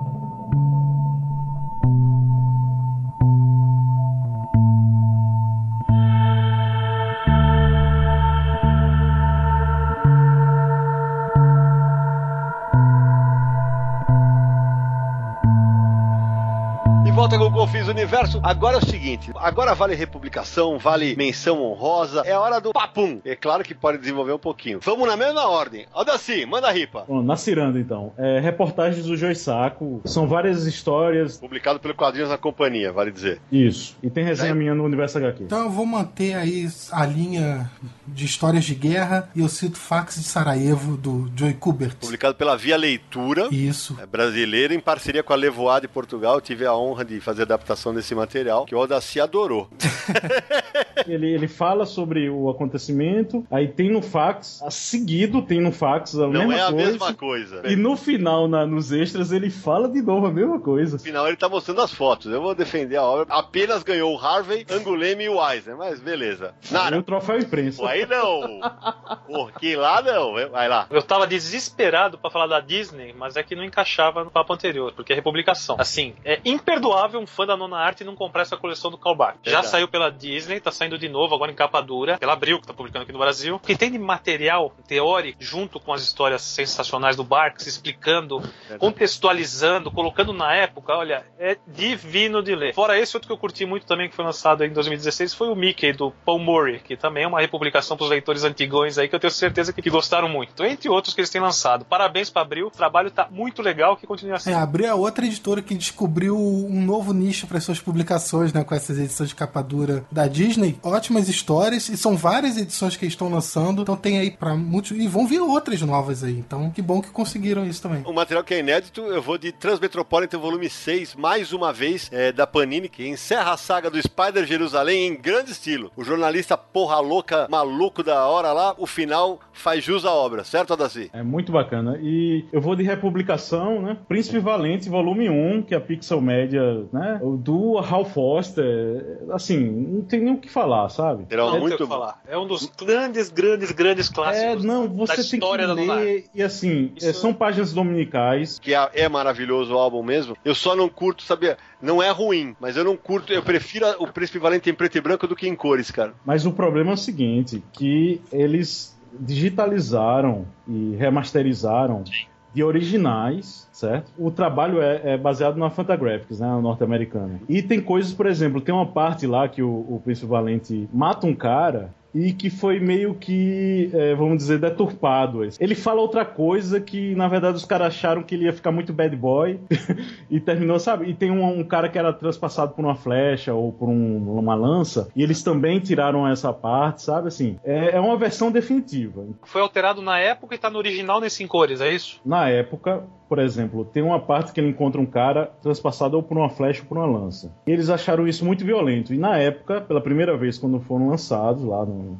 eles tiraram, eles ah, supriram isso aí, entendeu? Mas nos originais estava eh, essa lança ou essa flecha, entendeu? E eles deixaram dessa, sabe? É o mais fiel, vamos dizer assim. É, no final ele tem um pós-fácil, vamos dizer assim, que ele explica tudinho direitinho. E com certeza a Ebal não publicou essa parte aí que estava limada, entendeu? Porque ela estava obedecendo os Estados Unidos lá. Samir. Eu vou de Yeshua Absoluto. Bela. Também uma republicação. É do Laudo Ferreira, publicado pela Devir, arte final do Omar Vignoli conta basicamente a história de Jesus Cristo. Isso aí. E é sensacional, porque é. não é uma obra que puxa pro lado religioso. Não tenta doutrinar o leitor. Ah, nem um pouco. Para mim é o grande trabalho da carreira do Laudo. Sem dúvida, também acho. É excelente, procure, você não vai se arrepender. Resenha no Universo HQ. Estará o link lá. Eu vou de Vagabond. Vagabond, que começou, voltou a ser publicado. É. Desenhei isso no Universo HQ nos primórdios, na primeira edição de Vagabond. Tô comprando de novo. Que era editada pode falar... por mim pelo Cassius. Verdade, saudosa época. Pode falar que tem hora que ele pede o ritmo, pode falar que tem hora que os personagens são parecidos. E eu vou eu falar mesmo, porque é verdade. batatinha na arte desse cara. Esse cara é um animal. Como alguém é. pode desenhar desse jeito? Pelo amor é de Deus. Eu sou fã dessa série. Ó, eu vou com três HQs independentes nacionais. Arroz, da Ale Presser, uma HQ lindíssima sobre é, amor e que não precisa ser necessariamente com o sexo oposto e que não precisa ser necessariamente um amor carnal, pode ser um amor de amigo. Sobrepeso, do Aureliano Medeiros e Blitzkrieg, do Bruno Selig, que esse, atenção pra esse cara. Esse cara, logo, logo, muita gente vai ouvir falar dele. Aldaci. Bom, eu vou derrubar o vagabundo aí do Naranjo, meio ó aí. Como assim? Lobo Solitário. Derrubou. É, aí não dá né? Melhor HQ de todos os tempos? Como você quer discutir o quê? Melhor, é, não... digo que é a melhor HQ, mas é uma grande HQ. Ah, eu adoro. Pra quem não, quem não conhece quadrinho japonês, para quem não conhece nada sobre né, samurai e tudo mais, o Ronin, né, o samurai sem mestre, que tá com um filho, o filho praticamente de colo, depois ele fica engateando lá o Daigoro, e ele vai trilhando o caminho do assassino com o pirralho. Então, assim, sabe?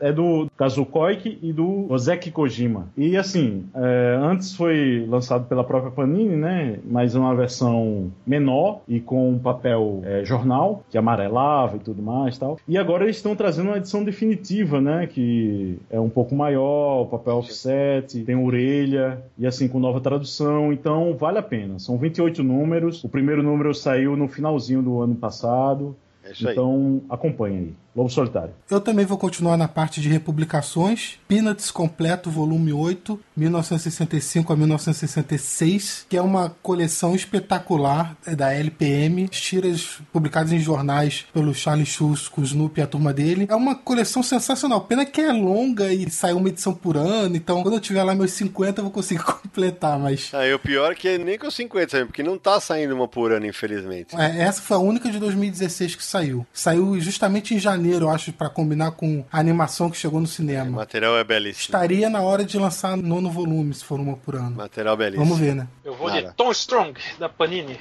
Amor, adoro. Já saiu aqui, tá saindo de novo agora, acredito que vai até o fim, falta, não, não saiu completo da vez anterior. Divertidíssimo, uma história de ação baseada nos heróis pop, do jeito que só o Alan Moore sabe contar. Então fica a dica. E desenho você não vai falar de quem é mesmo. Porque é eu não lembro. Desenhos são do Chris Sprouse. Ah, e que foi lançado pela Panini, né? Eu vou de uma republicação também, Ken Parker Magazine número 6, Clube dos Quadrinhos, uma história que se chama O Eterno Vagabundo, que é um primor, é escrita pelo Giancarlo Berardi com desenho do Ken, do Ivo Milazzo. E o que a história tem de primor, a edição tem de horror, porque uma das revisões mais mal feitas que tem no mercado, a edição é cara. Eu tenho batido sistematicamente nisso. Pelo amor de Deus, um material desse tem que ser mais bem tratado editorialmente. Então fica aqui o puxão de orelha de novo, porque é um material absolutamente maravilhoso e caro, e que merece que a qualidade editorial precisa acompanhar o preço. Próximo. Agora, só fica a dica que a tiragem é muito pequena, logo, logo é. você vai sumir. É. Quem tiver, tem. Quem não tiver, um abraço. Bom, continuando nas republicações, né? Todo mundo é unanimidade aqui, que é o, o Love Rockets, né? É o... Danadinho já levantou a bola pra ser cortada. Laia, vai, termina. O Gilberto Hernandes é, lançaram pela Veneta, de novo Veneta, parece até que eles estão, né? É, mas não é o Love and Rockets, é o Sopa de Não, Lágrimas. é o né? Sopa de Lágrimas, que na verdade traz o- o- os habitantes de Palomar, né, que é um vilarejo em algum ponto da América do Sul, e assim, tem os seus dramas familiares, dramas de amor, brincadeiras de, de pirralho, e assim, algumas coisas sobrenaturais, e polêmicas também, mas assim, sempre se restringe ao local. É um material que nunca me pegou. Eu reli agora numa paulada só pra ver se mudava de opinião. Acho uma HQ ok, não acho espetacular de jeito nenhum, mas é interessante que tanta gente que eu gosto e que eu respeito é apaixonada por esse material. E- eu acho que essa é a, é a riqueza do gostar de quadrinhos, né? Tanto que Vai. imparcialmente aqui, né, entre nós, assim, imparcialmente tem uma resenha lá no Universo HQ. É, porque é isso aí, exatamente. De um tal de Audacy Júnior. Sidão, posso fazer um, um pacote de indicações de quadrinhos de super-heróis? Faz, manda aí, pá. Então vamos lá, porque como é tudo se encaixa ali no mesmo gênero, já falo tudo de uma vez. Vai. Crise nas Infinitas Terras, que nós, aliás, temos um podcast dedicado a essa saga. Que eu espero que já tenha sido reimpresso para que a Panini tenha corrigido os erros que a gente indica nesse podcast. Samir, só lembrando, né? Escrito pelo Marvel Wolfman, desenhado pelo Jorge Pérez. Continuando publicações da Panini. Electra Assassina, do Frank Miller, e do Bill Sienkiewicz. Boa. Ronin, do Frank Miller. Impagável. Tudo isso saindo pela Panini. Authority, que pu- republicou na íntegra as histórias do Warren Ellis e do Mark Miller. Lendas do universo DC. Lanterna Verde e Arqueiro Verde. Tá sendo, acho que pela terceira vez, talvez, pela Panini. Sim. E continua tendo público. Material clássico que tem que estar na biblioteca de todo fã. Doutor Estranho, Shambhala. E a última, que não é da Panini, é da Eagle Moss, Liga da Justiça Terra 2, uma história do Grant Morrison com o Frank Quitely, que foi publicado só pela editora Abril naquelas revistas premium do Superman, e desde então nunca mais tinha saído no Brasil, voltou por essa coleção da DC. E atenção, ouvinte do Confis do Universo, você não ouviu mal. Eu falei que uma HQ do Grant Morrison é bacana. Ainda temos que fazer o episódio sobre o Grant Morrison. É, não, aí já é exagero. Mas eu, eu- eu vou falar algumas de super-herói que também merecem, Samir. O Demolidor do Frank Miller e do Klaus Janson saiu volume 2 e volume 3. E também teve o Demolidor do Brian Michael Mendes com o desenho do Alex Maliv. É, o Rei da Cozinha do Inferno. Exatamente. Excelente. E o Gotham também, né? O Gotham Volume 2, Alvos Fáceis. muito o Baker, Ruka e Lark lá. E... E Os dois volumes foram esse ano passado. já que eu estou com o coraçãozinho aberto, cheio de amor pra dar nesse começo de 2017, o Homem Animal do Grant Morrison, Ah, né? Escrito a pelo melhor Grant coisa do Grant Morrison. Saiu os seis volumes. Vai lá, Nara. Não é todo mundo que curte, mas eu, pra ver, eu acho que é um clássico. Qualquer coisa que sair dele é um clássico. Ah, eu vou citar aqui o Dom Drácula, do Osamu Tezuka. Saiu o terceiro volume pela New Pop em 2016. É um material. Bom, qualquer coisa desse autor, a gente tem que dizer que é um clássico. Pra quem curte, eu acho que vale muito a pena. Bacana. Ó, eu vou de uma HQ nacional com uma pegada bem europeia, que saiu pela AVEC do Rio Grande do Sul, que é o Coração do Cão Negro. É escrita pelo César Alcazar, com desenho do Fred Rubin. Ó, vale a pena conferir esse material, cara. E eu não vejo a hora que sair o segundo livro. Bom, tem uma que me impressionou e tem, é no universo meio super-herói, assim, mais alternativo, vamos dizer assim, que é da Image, né? E pouca coisa sai por aqui, é o The Wicked plus The Divine, né? Que é o volume 1, que é do Kieron Gillen e Jamie McKeeve. Eles são, se eu não me engano, brit- britânicos, né? E assim, a Geektopia, o selo da, da Novo Século, eles Século. lançaram, né? Os primeiros números num volume só, bonitão e tal. E são deuses, é, de tempos em tempos, um espaço curto, eles se reencarnam e assim, eles são um pouco celebridades e tudo mais. Tem uma pegada um pouco, vamos dizer assim, detetivesca, sabe? O primeiro volume não me pegou tanto, mas é, dizem que melhora, né? Não decepcionou pra mim, mas quero ver mais. Inclusive o gancho eu achei meio normal, sabe? Mas pelo conjunto todo, vale. Eu acho que vale dar uma, uma chance. Lembrar então de dois títulos da linha Vertigo que saíram ano passado também. Uma é Republicação, veio de Vingança, em capa dura pela primeira vez. E a outra é Astro City, que a Panini está republicando na Tá íntegra. fazendo um belo trabalho. Alguns leitores ficam confusos porque a Panini tá publicando os álbuns do Astro City em fora de ordem cronológica, né? Tem a série clássica e tem os álbuns mais recentes que eles estão publicando. Mas como são sempre histórias autocontidas, dá pra entender perfeitamente, cara. Eu citaria alguns nacionais aqui, rapidamente. Vai Drop Vai. Dead do Aloysio Santos, Opala 76 do Eduardo Frigato, tudo independente. Kina da Julia Bax, A Última Bailarina Contra-Ataca do Guilherme de Souza, que é uma série que eu acho um barato. Esse último álbum não me pegou, achei que caiu um pouquinho, mas ainda continua Tá. bacana. E Svalbard do Diego Sanches. Diego Sanches, que é do coletivo Quad, né? Já que você citou nacionais, Nara, eu vou citar dois. Além dos trilhos da Mika Takahashi, que tá desenhando uma barbaridade, uma HQ toda muda, né? Um dos melhores projetos projetos editoriais do ano. Verdade, é um belo projeto. E Hitomi, que foi, saiu pela Balão com o roteiro do Ricardo Hirsch e desenhos lindos do Jorge Shaw, também merece ser conhecido. Bom, galera, então pra última rodada agora, hein? A última rodada das menções honrosas. Ripa Dossi. Olha, é, para quem é fã de Spirou ou quer conhecer um pouco da Clara, né, desse lado europeu, tem a January Jones, foi lançado Corrida contra a Morte, né, da, pela VEC, e assim, é bem bacana porque é uma mistura meio de Indiana Jones, assim, uma coisa mais aventuresca e mais inocente. Assim. E um pouco de corrida maluca também, é bem interessante e bem divertido. Então, para terminar, lembrar que Sandman Prelúdio, volume 3, foi publicado depois de um ano encerrando a minissérie, e a editora Nemo também publicou o terceiro volume de Ama, só que não no volume impresso, mas sim no digital pelo Social Comics. Mas aí fica a questão: vai ser lançado o volume físico? Boa pergunta. É, fica aí pra Nemo, né? Porque muita gente ficou é, meio revoltado porque não tinha assinatura e tal. E, e comprou os dois, os dois números, né? De verdade, eu espero que saia. São quatro, né? São, são quatro. Saiu depois de um hiato bastante grande, né? O segundo pro terceiro, né? É, eu tive a honra de prefaciar o primeiro e realmente os dois álbuns muito bacanas. Bom, eu vou fechar o pacote com quatro de uma vez. Melhor, cinco, vai, que eu tô benevolente. Dois da Jupati, que é o selo da Marsupial, que é Trolls de Troy, volume 1, Histórias Trolladas, muitíssimo divertido, que é com o roteiro do Christopher Arleston e arte do Jean-Louis Morrier. E o Lady Murphy, do Flávio Soares, o melhor trabalho da vida do Flávio, uma história bem interessante sobre superpoderes e advogados, merece ser conhecido. Então, para fechar, três álbuns a devir. Parker a organização, que é adaptado e ilustrado pelo Darwin Cook, em cima, baseado nos livros do Richard Stark. Carta 44, volume 1, Velocidade de Escape, que é escrita pelo Charles Soule e ilustrada pelo espanhol Albert Jiménez Albuquerque. Puta, me surpreendeu muito esse quadrinho. E fechando, A Floresta, volume 1, A Seta, criada pelo James Tynion IV e ilustrada por Michael Dialinas um material que ele absolutamente despretensioso, que deixou um gancho no final que eu não vejo a hora que sai o próximo álbum. Bom, chega por hoje, né? O que vocês acham? Tá bom, né? Tá bom de, de melhores né? Pessoal, fiquem com um caderninho um lápis do lado.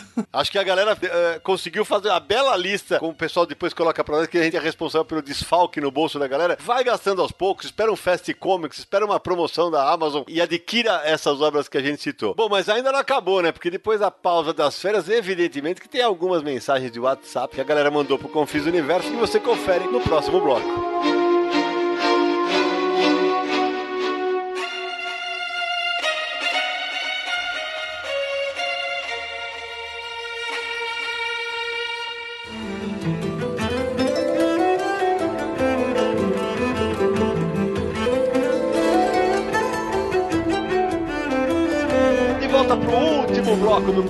Confins Universo de 2017. Agora, Samir, é aquela hora. Quem quiser entrar em contato com o Confins Universo, como é que faz, Samir? Olá, pessoal. Ficaram aí uns quase dois meses sem Confins Universo. Vamos relembrar rapidinho os nossos canais de contato. Primeiramente, para você acessar todos os episódios do Confins Universo, é podcast.universohq.com. Também estamos no iTunes. É só você buscar lá por Confins Universo. Pode assinar o feed para receber as notificações de novos episódios e deixa sua avaliação e comentário também. O e-mail podcast@universohq.com. Se você preferir, pode mandar mensagens de voz pelo WhatsApp DDD 11 94 583 5989.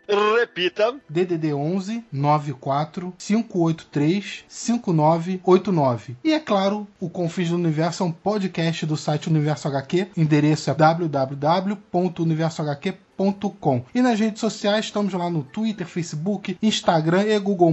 É só buscar por Universo HQ, curtir, compartilhar e seguir. Ô Samir, nesse intervalo que a gente teve na parada no final do ano, chegaram mensagens dos nossos ouvintes pro Confins do Universo não? Muitas mensagens. Ei, beleza. Gostaria até de deixar aqui o nosso agradecimento para todo mundo que mandou mensagem e todo mundo que mandou fotos, e-mails sobre o podcast número 28 do Bonelli, que o pessoal ficou mandando foto de compras que fizeram depois de Foi um ouvir o barato. podcast. A gente recebeu muita, muita foto, muita mensagem de gente que nunca tinha lido nada. Tava em férias em Portugal, encontrei fãs da Bonelli que tinham ouvido o programa lá, adoraram. E Sidão, lembrando também que enquanto a gente teve aí nesse período parado de férias, colocamos lá no Universo HQ uma pesquisa para os nossos ouvintes votarem Isso. nos seus episódios favoritos de 2016. O pessoal participou, votou, foi muito divertido. E aí eu vou colocar o link no post, você acessa lá e ver os 10 mais votados. Vou deixar no suspense para entrar lá e ver. Então vamos para as mensagens? Bora lá, o Daci vai nos acompanhar hoje. Vou colocar as mensagens de WhatsApp que nós recebemos. Vai. Oi, meninos. Tudo bem? Aqui quem fala é Nívia Belos, falando diretamente de Curitiba, Paraná. E eu quero comentar sobre o episódio do HQ Bonelli. Para mim, esse episódio foi muito bom e foi muito revelador, porque eu nunca li Tex e eu jurava por muito tempo que ele era um HQ para adulto. Porque eu via na banca e eu via aquele traço mais duro, que é totalmente diferente da Mônica, e eu meio que eu já achava assim, esse, essa história não é para mim. Então, assim, por mais que hoje eu conheça o título, sei da importância, eu ainda não parei para ler Tex. E, em compensação, de tanto vocês falarem durante o episódio, eu fiquei curiosíssima para ler Júlia. Nunca vi, não conheço e eu fiquei muito curiosa. Se alguém souber como consigo Júlia, nem que seja na internet, serei muito grata. Beijo. Ô, Nívia, muito obrigado pela mensagem. É tão bom quando a gente recebe mensagens de ouvintes, de meninas que estão curtindo o, o, trabalho da gente no Confins do Universo, né? É, o site da Mitos, aliás, vendeu muito quadrinho da Bonelli por conta do nosso podcast em dezembro. É, pô, é pra rir mesmo. Bota é. a caixinha. Bota a caixinha aí, Dorival e Elcio. Bota aí. É. Lá você encontra a venda, você encontra no site da Comics, você acha as edições da Júlia e do Tex também. E recomendo fortemente que você experimente os dois. É, Júlia, acho dificílimo que você não se apaixone, que é um quadrinho fenomenal. É, e lembrando que Júlia é lançado nas bancas bimestralmente. Talvez, Exatamente. Tal, se não chegar aí na sua cidade, na sua banca predileta, você pode procurar no site da Mitos ou Comics e, e, online encontra. O preço é, é meio salgadinho, mas são duas edições, né? A gente tem que é lembrar isso, isso. Por ser bimestral, eles, eles lançam duas edições em um volume só. Então, por isso que é um pouco mais salgado, né? É isso aí. Vamos para a próxima, Samir? Vamos lá. Olá pessoal do Confins, aqui é o Claudio Evan, sou de Santo André, sou professor de História. Sobre o último Confins, relacionado ao jornalismo em quadrinhos, gostei muito do tema, já conheci as, os HQs da, do Joe Sacco, sou muito fã, né? Acabei conhecendo por acaso, por alguns sites e tudo mais. Ligo, gostei bastante, concordo com o que foi dito que a evolução do traço dele é muito marcante, me incomoda muito, e principalmente agora no novo, que eu, que eu acabei ganhando reportagens, a evolução é muito grande do traço. E sobre as HQs que vocês comentaram, não sei se uma pode ser considerada, gostaria até que vocês falassem, é sobre HQ chamado O Boxeador, que é uma conta a história de um prisioneiro no, na época do, da Segunda Guerra Mundial, judeu, que ele teve que aprender boxe para sobreviver e conta um pouco da vida dele. Não sei se tem esse trabalho, se pode ser enquadrada num quadrinho jornalístico. É do Reinhard Kleist da Oito Inverso, da editora. Então, um abraço a todos vocês, se dão cada vez mais fãs do podcast e dos trabalhos da MSP. Ô, Claudio, obrigado, cara. Obrigado pela audiência, sempre pelas palavras. O boxeador não dá para encaixar como jornalismo em quadrinhos, porque é mais uma obra, apesar de ser um retrato, eu diria que é uma biografia não autorizada. Você acha, Aldaci? Acho que é por aí, né? É, ele se apropriou, né, da história do, do, boxeador polonês e fez a sua adaptação, fez... né? Exatamente. É uma biografia. É isso mesmo, acho que é uma biografia. Ou não autorizada fica fora de contexto, mas é, é uma biografia, que não impede de ser uma grande HQ, porque realmente é. O Clash, ele sempre gosta, né? Ele pegou um de Elvis, né, com com outras isso. pessoas. Tem o do Johnny Cash, tem o do Castro, né? É isso mesmo. Inclusive o boxeador, uma resenha no Universo aqui. Mais uma, boa, Daci. Essa, essa obra tá no catálogo da Besouro Box. Exatamente. Vamos pro próximo, Samir. Vindo dos pontos mais distantes da galáxia estão vocês, meus amigos. E estou aqui. Meu nome é Claudio Omar Francisco de Souza, falando o nome todinho, assim, igual alguns amigos e parentes nordestinos. eu tenho 42 anos e moro aqui no setor Pôr do Sol, que fica no Distrito Federal.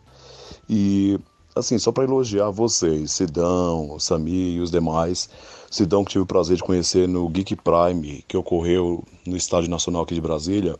Eu estava inclusive de cosplay de Batman, né? E assim, foi uma emoção muito grande. Te encontrei lá no corredor. Ali você estava conversando com alguém e depois teve sua apresentação muito legal, sua simpatia. E vocês também, os demais, a equipe também, que apesar de não conhecer, Acho assim muito simpáticos, muito divertidos e foi uma ótima ideia mesmo criar esse podcast, porque eu já tinha acompanhado pelo site, né, os textos, inclusive o livro também. Eu comprei também o, H, o Universo HQ Entrevista. E assim, muito legal. Só parabenizar vocês e principalmente esse último trabalho aí, que foi o podcast aí do fim de ano da Sérgio Bonelli, falando dos quadrinhos ali, foi bem, bem interessante mesmo, foi, foi muito esclarecedor e eu que já gosto, me deu mais vontade ainda de ler. Fiquei com muita vontade de comprar todos, só que infelizmente não dá, né? O dinheiro, a crise está difícil. Mas é isso, pessoal. Realmente aqui eu estou um pouco até nervoso assim de mandar esse áudio. Não sei se será ouvido, mas obrigado aí pelo carinho de vocês aí com os ouvintes, a, a esse essa forma assim divertida de, de comunicar, de nos trazer essa informação, né, sobre quadrinhos, sobre eh, as novidades, indicações, tá? Um abraço a todos e uma boa noite ou boa tarde ou bom dia. E aí, Claudio Omar, beleza? Ei, garoto, eu lembro do Claudio Omar, o Batman lá em Brasília. Pô, muito legal, obrigado pela tua mensagem. E saiba que a gente recebe muita mensagem pelo WhatsApp, a gente recebe muita mensagem pelo Twitter, pelo Facebook, mas todas são lidas, todas são ouvidas. O difícil é justamente de selecionar tanta coisa que a gente recebe para colocar no programa. Obrigadíssimo pela sua audiência. Continue acompanhando a gente, que vem muita coisa bacana nesse ano de 2017. Se ele gosta de fazer cosplay do Batman, também podia dublar, né? Ah, É. Ele, voz do Batman. então vamos lá. Aí pessoal do Confins Universo, isso aqui é Daniel Sachs, de Curitiba. É, eu lembro quando vocês publicaram aquela reportagem falando sobre o uso indevido do Tex na embalagem de cigarros do Piracanjuba, né? E relembrei agora quando citaram essa questão com o advogado Júlio Schneider no último podcast que eu escutei essa semana. E olha só o que eu encontrei sendo vendido hoje aí numa tabacaria aqui em Curitiba, cara. Só aí, ó, mandei a, a imagem para vocês. Não é exatamente aquela imagem, não tá fielmente aí, mas é, é o estão usando a imagem do do Tex aí, né? Um abraço para vocês aí, continuem com o trabalho aí desse podcast aí, tá bom? Daniel, obrigadíssimo pela mensagem e pela imagem. A cara de pau dos piracanjus não tem limite, hein, Samir? Pois é, ele mandou a foto. Eles não usaram exatamente A arte da a Bonelli. arte do quadrinho do Tex e tal, mas eles redesenharam o Tex. Eu vou colocar a foto no post. Denúncia. Não, e assim, quem redesenhou eu diria que não desenha tão bem assim, eu diria, Tem né? muitas habilidades artísticas. É, eu acho que não. Vamos pra mais uma, Samir? Quantas tem ainda, Vamos, faltam duas. Então bora lá. Penúltima agora. Olá, pessoal do Universo HQ, aqui fala é Wagner de São Paulo. Eu queria parabenizar vocês por esse programa, o podcast de vocês está sensacional, vocês são impagáveis.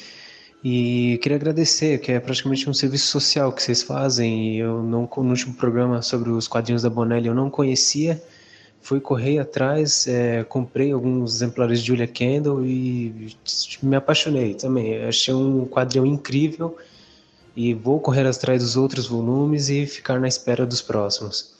Muito obrigado por esse podcast de vocês. Continue assim por tempos a fio. Obrigado. Wagner, mensagens como a tua, cara, é que fazem a gente arrumar tempo, sabe-se lá onde, pra continuar gravando o Confins do Universo. Porque a gente tem muita essa preocupação de falar não só pra quem é fã de quadrinhos, que já conhece quadrinhos, mas pra gente que tá começando a ler quadrinhos. Mas não foram 10, não foram 100, foram muitas mensagens de gente que ouviu o podcast do, da Bonelli e falou: Porra, vocês me fizeram ter vontade de experimentar esses quadrinhos. E todo mundo que foi atrás experimentou gostou. Muita gente que, inclusive, tinha preconceito. E eu posso falar que o Samir pode confirmar. Eu adoro quadrinhos da Bonelli, como vocês sabem que vocês ouviram o programa. E eu, quando o Samir sugeriu o tema, eu falei: Puta, Samir, a audiência vai ser traço. Lembra, Samir? Lembro. Aí ele falou: Não, Sidão, vamos fazer e tal. Falei: Então vamos armar o programa direito. Chamamos o Júlio Schneider para deixar o programa mais redondo ainda. E, pô, foi um barato. A audiência foi altíssima. E o retorno, então, foi incrível. Então, obrigado pela tua mensagem e pelo teu depoimento, porque essas coisas fazem valer a pena o nosso trabalho. É, foi uma das que a gente mais recebeu mensagens com. Uhum. Não só mensagens falando sobre o tema, mas Uhum. mandando fotos das compras. Exatamente. Foram muitas que a gente recebeu. Exatamente. Então vamos lá, vamos pra última. Última mensagem.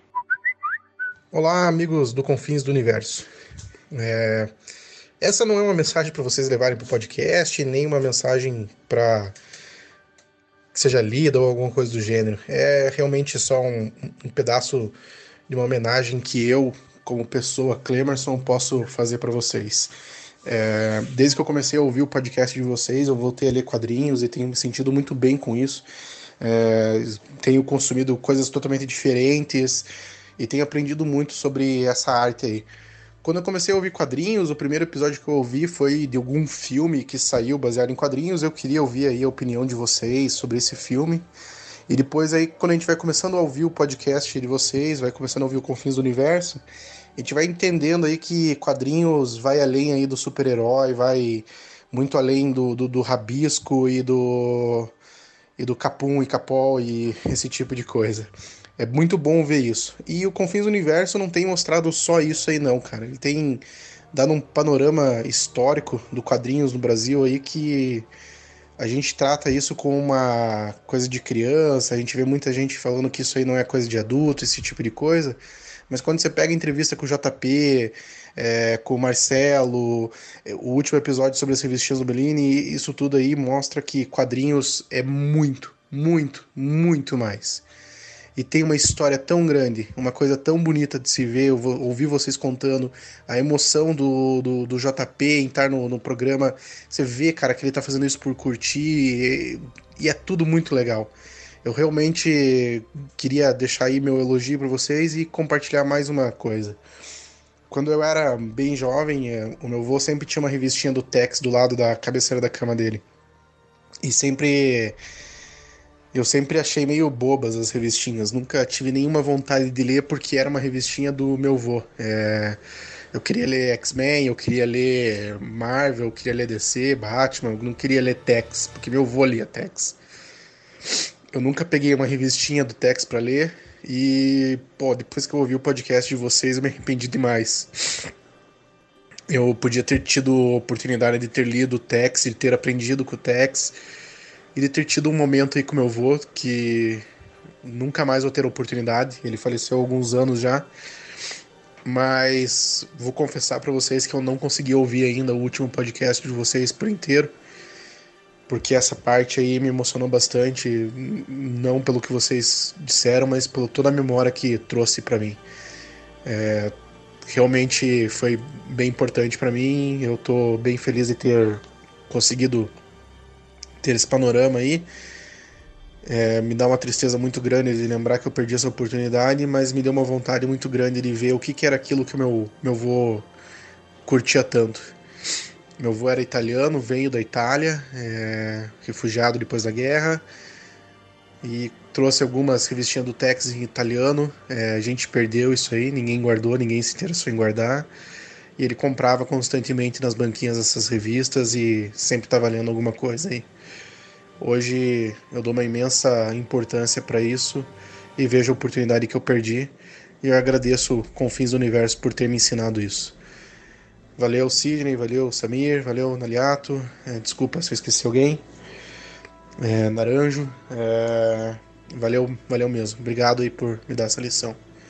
Um abraço do Clemerson. Olha, Clemerson, é, eu tenho que confessar para os nossos ouvintes que a gente, o Samir mandou essa mensagem quando eu estava em férias e eu me emocionei quando eu ouvi, eu me emocionei agora de novo, passei para outras pessoas, o pessoal do site todo se emocionou. A gente não costuma usar mensagens tão longas na sessão de WhatsApp, de e-mails, o Confis Universo, mas a tua tinha que entrar na íntegra, né? Primeiro pelo tom bastante é, emocionante da, da tua mensagem da relação com seu avô, porque isso acabou tocando a todos nós, e também porque você abre a mensagem falando porque você voltou a ler quadrinho por nossa causa. Isso para nós é um presentaço, cara. Isso é um presente que você não tem noção da alegria que a gente fica cada vez que a gente ouve algo assim. Eu, Samira testemunha, é, a gente tem ouvido cada vez mais isso, né, Samira? A gente ouve muito, o pessoal fala muito isso com a gente. E isso é muito gratificante. Pô, vocês me fizeram voltar a ler quadrinhos. É, vocês são tão apaixonados pelo que vocês fazem que parece que a gente tá sentado no meio dos amigos, no bar e vocês falando de quadrinhos. E é exatamente essa a nossa intenção, porque nós somos quatro caras que são quase, ainda tem o Aldaci, o Ramone, a equipe toda que vai vai participando aqui e ali. É, nós somos todos apaixonados por quadrinhos e mais do que isso, a gente, nós somos amigos que se gostam muito. E a gente tenta passar isso num bate-papo sobre um assunto que, modéstia as favas, a gente entende pra cacete. Entende mesmo. Mas assim, quando você dá essa amarração toda, ainda envolve essa emoção que é familiar com que você fecha a tua mensagem, realmente foi um presentaço pra gente fechar essa primeira edição do Confins do Universo de 2017. Concorda, Samir? Concorda, Daci? Assina embaixo. Sim, com certeza. E, Emerson, é assim, eu me lembro, é, meu avô é do interior aqui da Paraíba e eu me lembro muito bem quando era pirralho, é, tinha edições de Tex. É, ele tinha um- uma oficinazinha pequenininha atrás da casa dele e eu nunca li, eu achei que, sabe? E eu só queria falar uma coisa pra ele, é, não pense que perdeu nada por causa disso, assim. Pense que Tex é uma ponte para que o seu avô esteja vivo aqui. Muito bem, não podia encerrar melhor essa sessão, Aldaci. Obrigado. Bom, galera, então vamos para os encerramentos? Bom, moçada,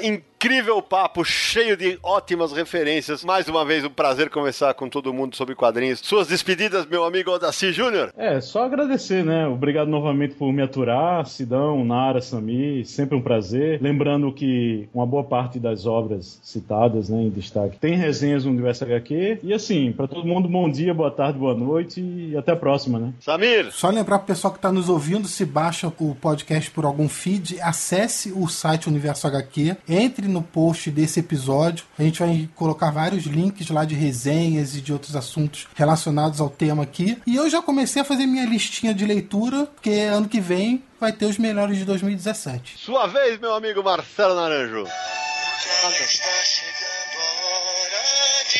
meu Deus.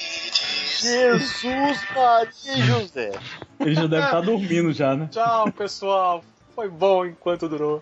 Parece, parece despedida da Xuxa. Você aí, que tá aí do outro lado ouvindo o podcast, que quando encontra a gente fica falando, ah, o Marcelo Laranja é engraçado. Você é o culpado. Você alimenta essas porcarias que ele coloca no ar, entendeu? Que ele acha que é engraçado. Não, pra É. eles é bom, porque eles ouvem uma hora e meia de podcast, tá legal. A gente Exato. tem que aturar sete dias por semana. E há 17 anos, vai vendo, né? Vai vendo como a gente gosta dele. É, mais uma vez, Samir, Aldaci, Nara, obrigado pela companhia, obrigado a você que ficou acompanhando mais esse episódio do Confis Universo e que 2017 seja um ano incrível pros quadrinhos do mercado brasileiro. A gente se encontra no próximo episódio de Confins do Universo.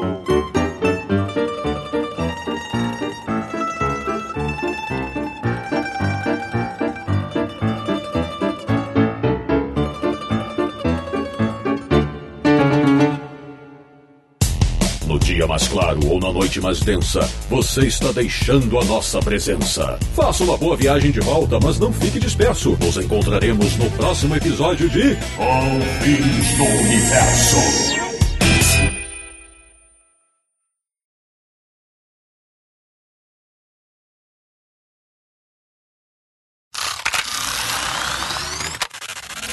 Então é uma HQ do Brian Cavalga e, e desenhada pela Fiona Staples. Repete aí, Zé, que ficou parecendo Brian É Vaughan, Cavalga. né? É Vaughan. tá. A Volgan. É. Vaughan. HQ. Peraí. É, como é que eu tinha falado? É uma É um HQ. É uma HQ escrita pelo. É uma HQ escrita pelo Brian Cavalgan e É desenhada Vaughan, pela. Vaughan. Oi? Volgan. Volgan. Vai lá. É uma HQ escrita pelo Brian Cavalgan. Volgan! Volgan. Ele quer cavalgar o. Ele quer cavalgar. O cara hoje, vai- hoje tem. Cavalgan, vai cavalgan. Vai, é vai uma lá, Zé. HQ, é uma HQ escrita pelo Brian Cavalgan.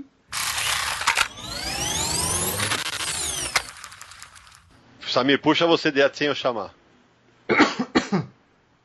Puxa, tá puxando o quê? É, É o catarro. É o catarro.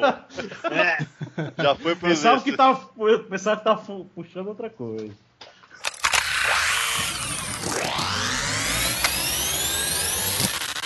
Doutor Destino, Shambhala. Doutor Chambala, doutor? Estranho, meu Do- filho. doutor- Chambala. Eu vou dar uma chambalada na sua casa. Doutor Estranho, peraí, peraí. É aquele da menina lá da Xambalaê quando. Ih, lá, é a outra.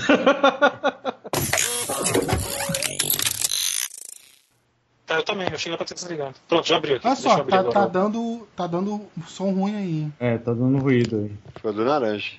Pronto, Pronto, já abri na página. Deixa eu só ver quanto tempo demora pra, pra a música começar. Dá só um minutinho. Rapidinho. Deus, pai. Que é isso? Tá passando gás aí? é? Meu louco do céu. Ô, guys!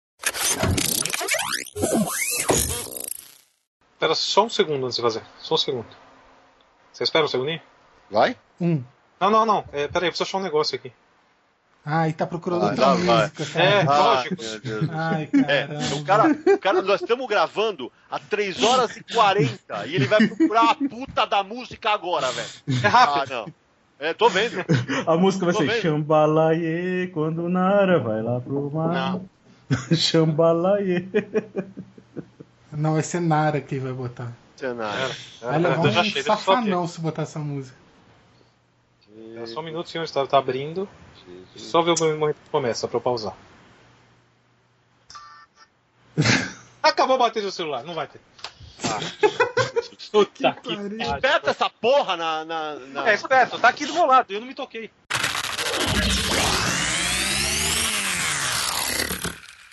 Este podcast foi editado por Radiofobia, podcast e multimídia.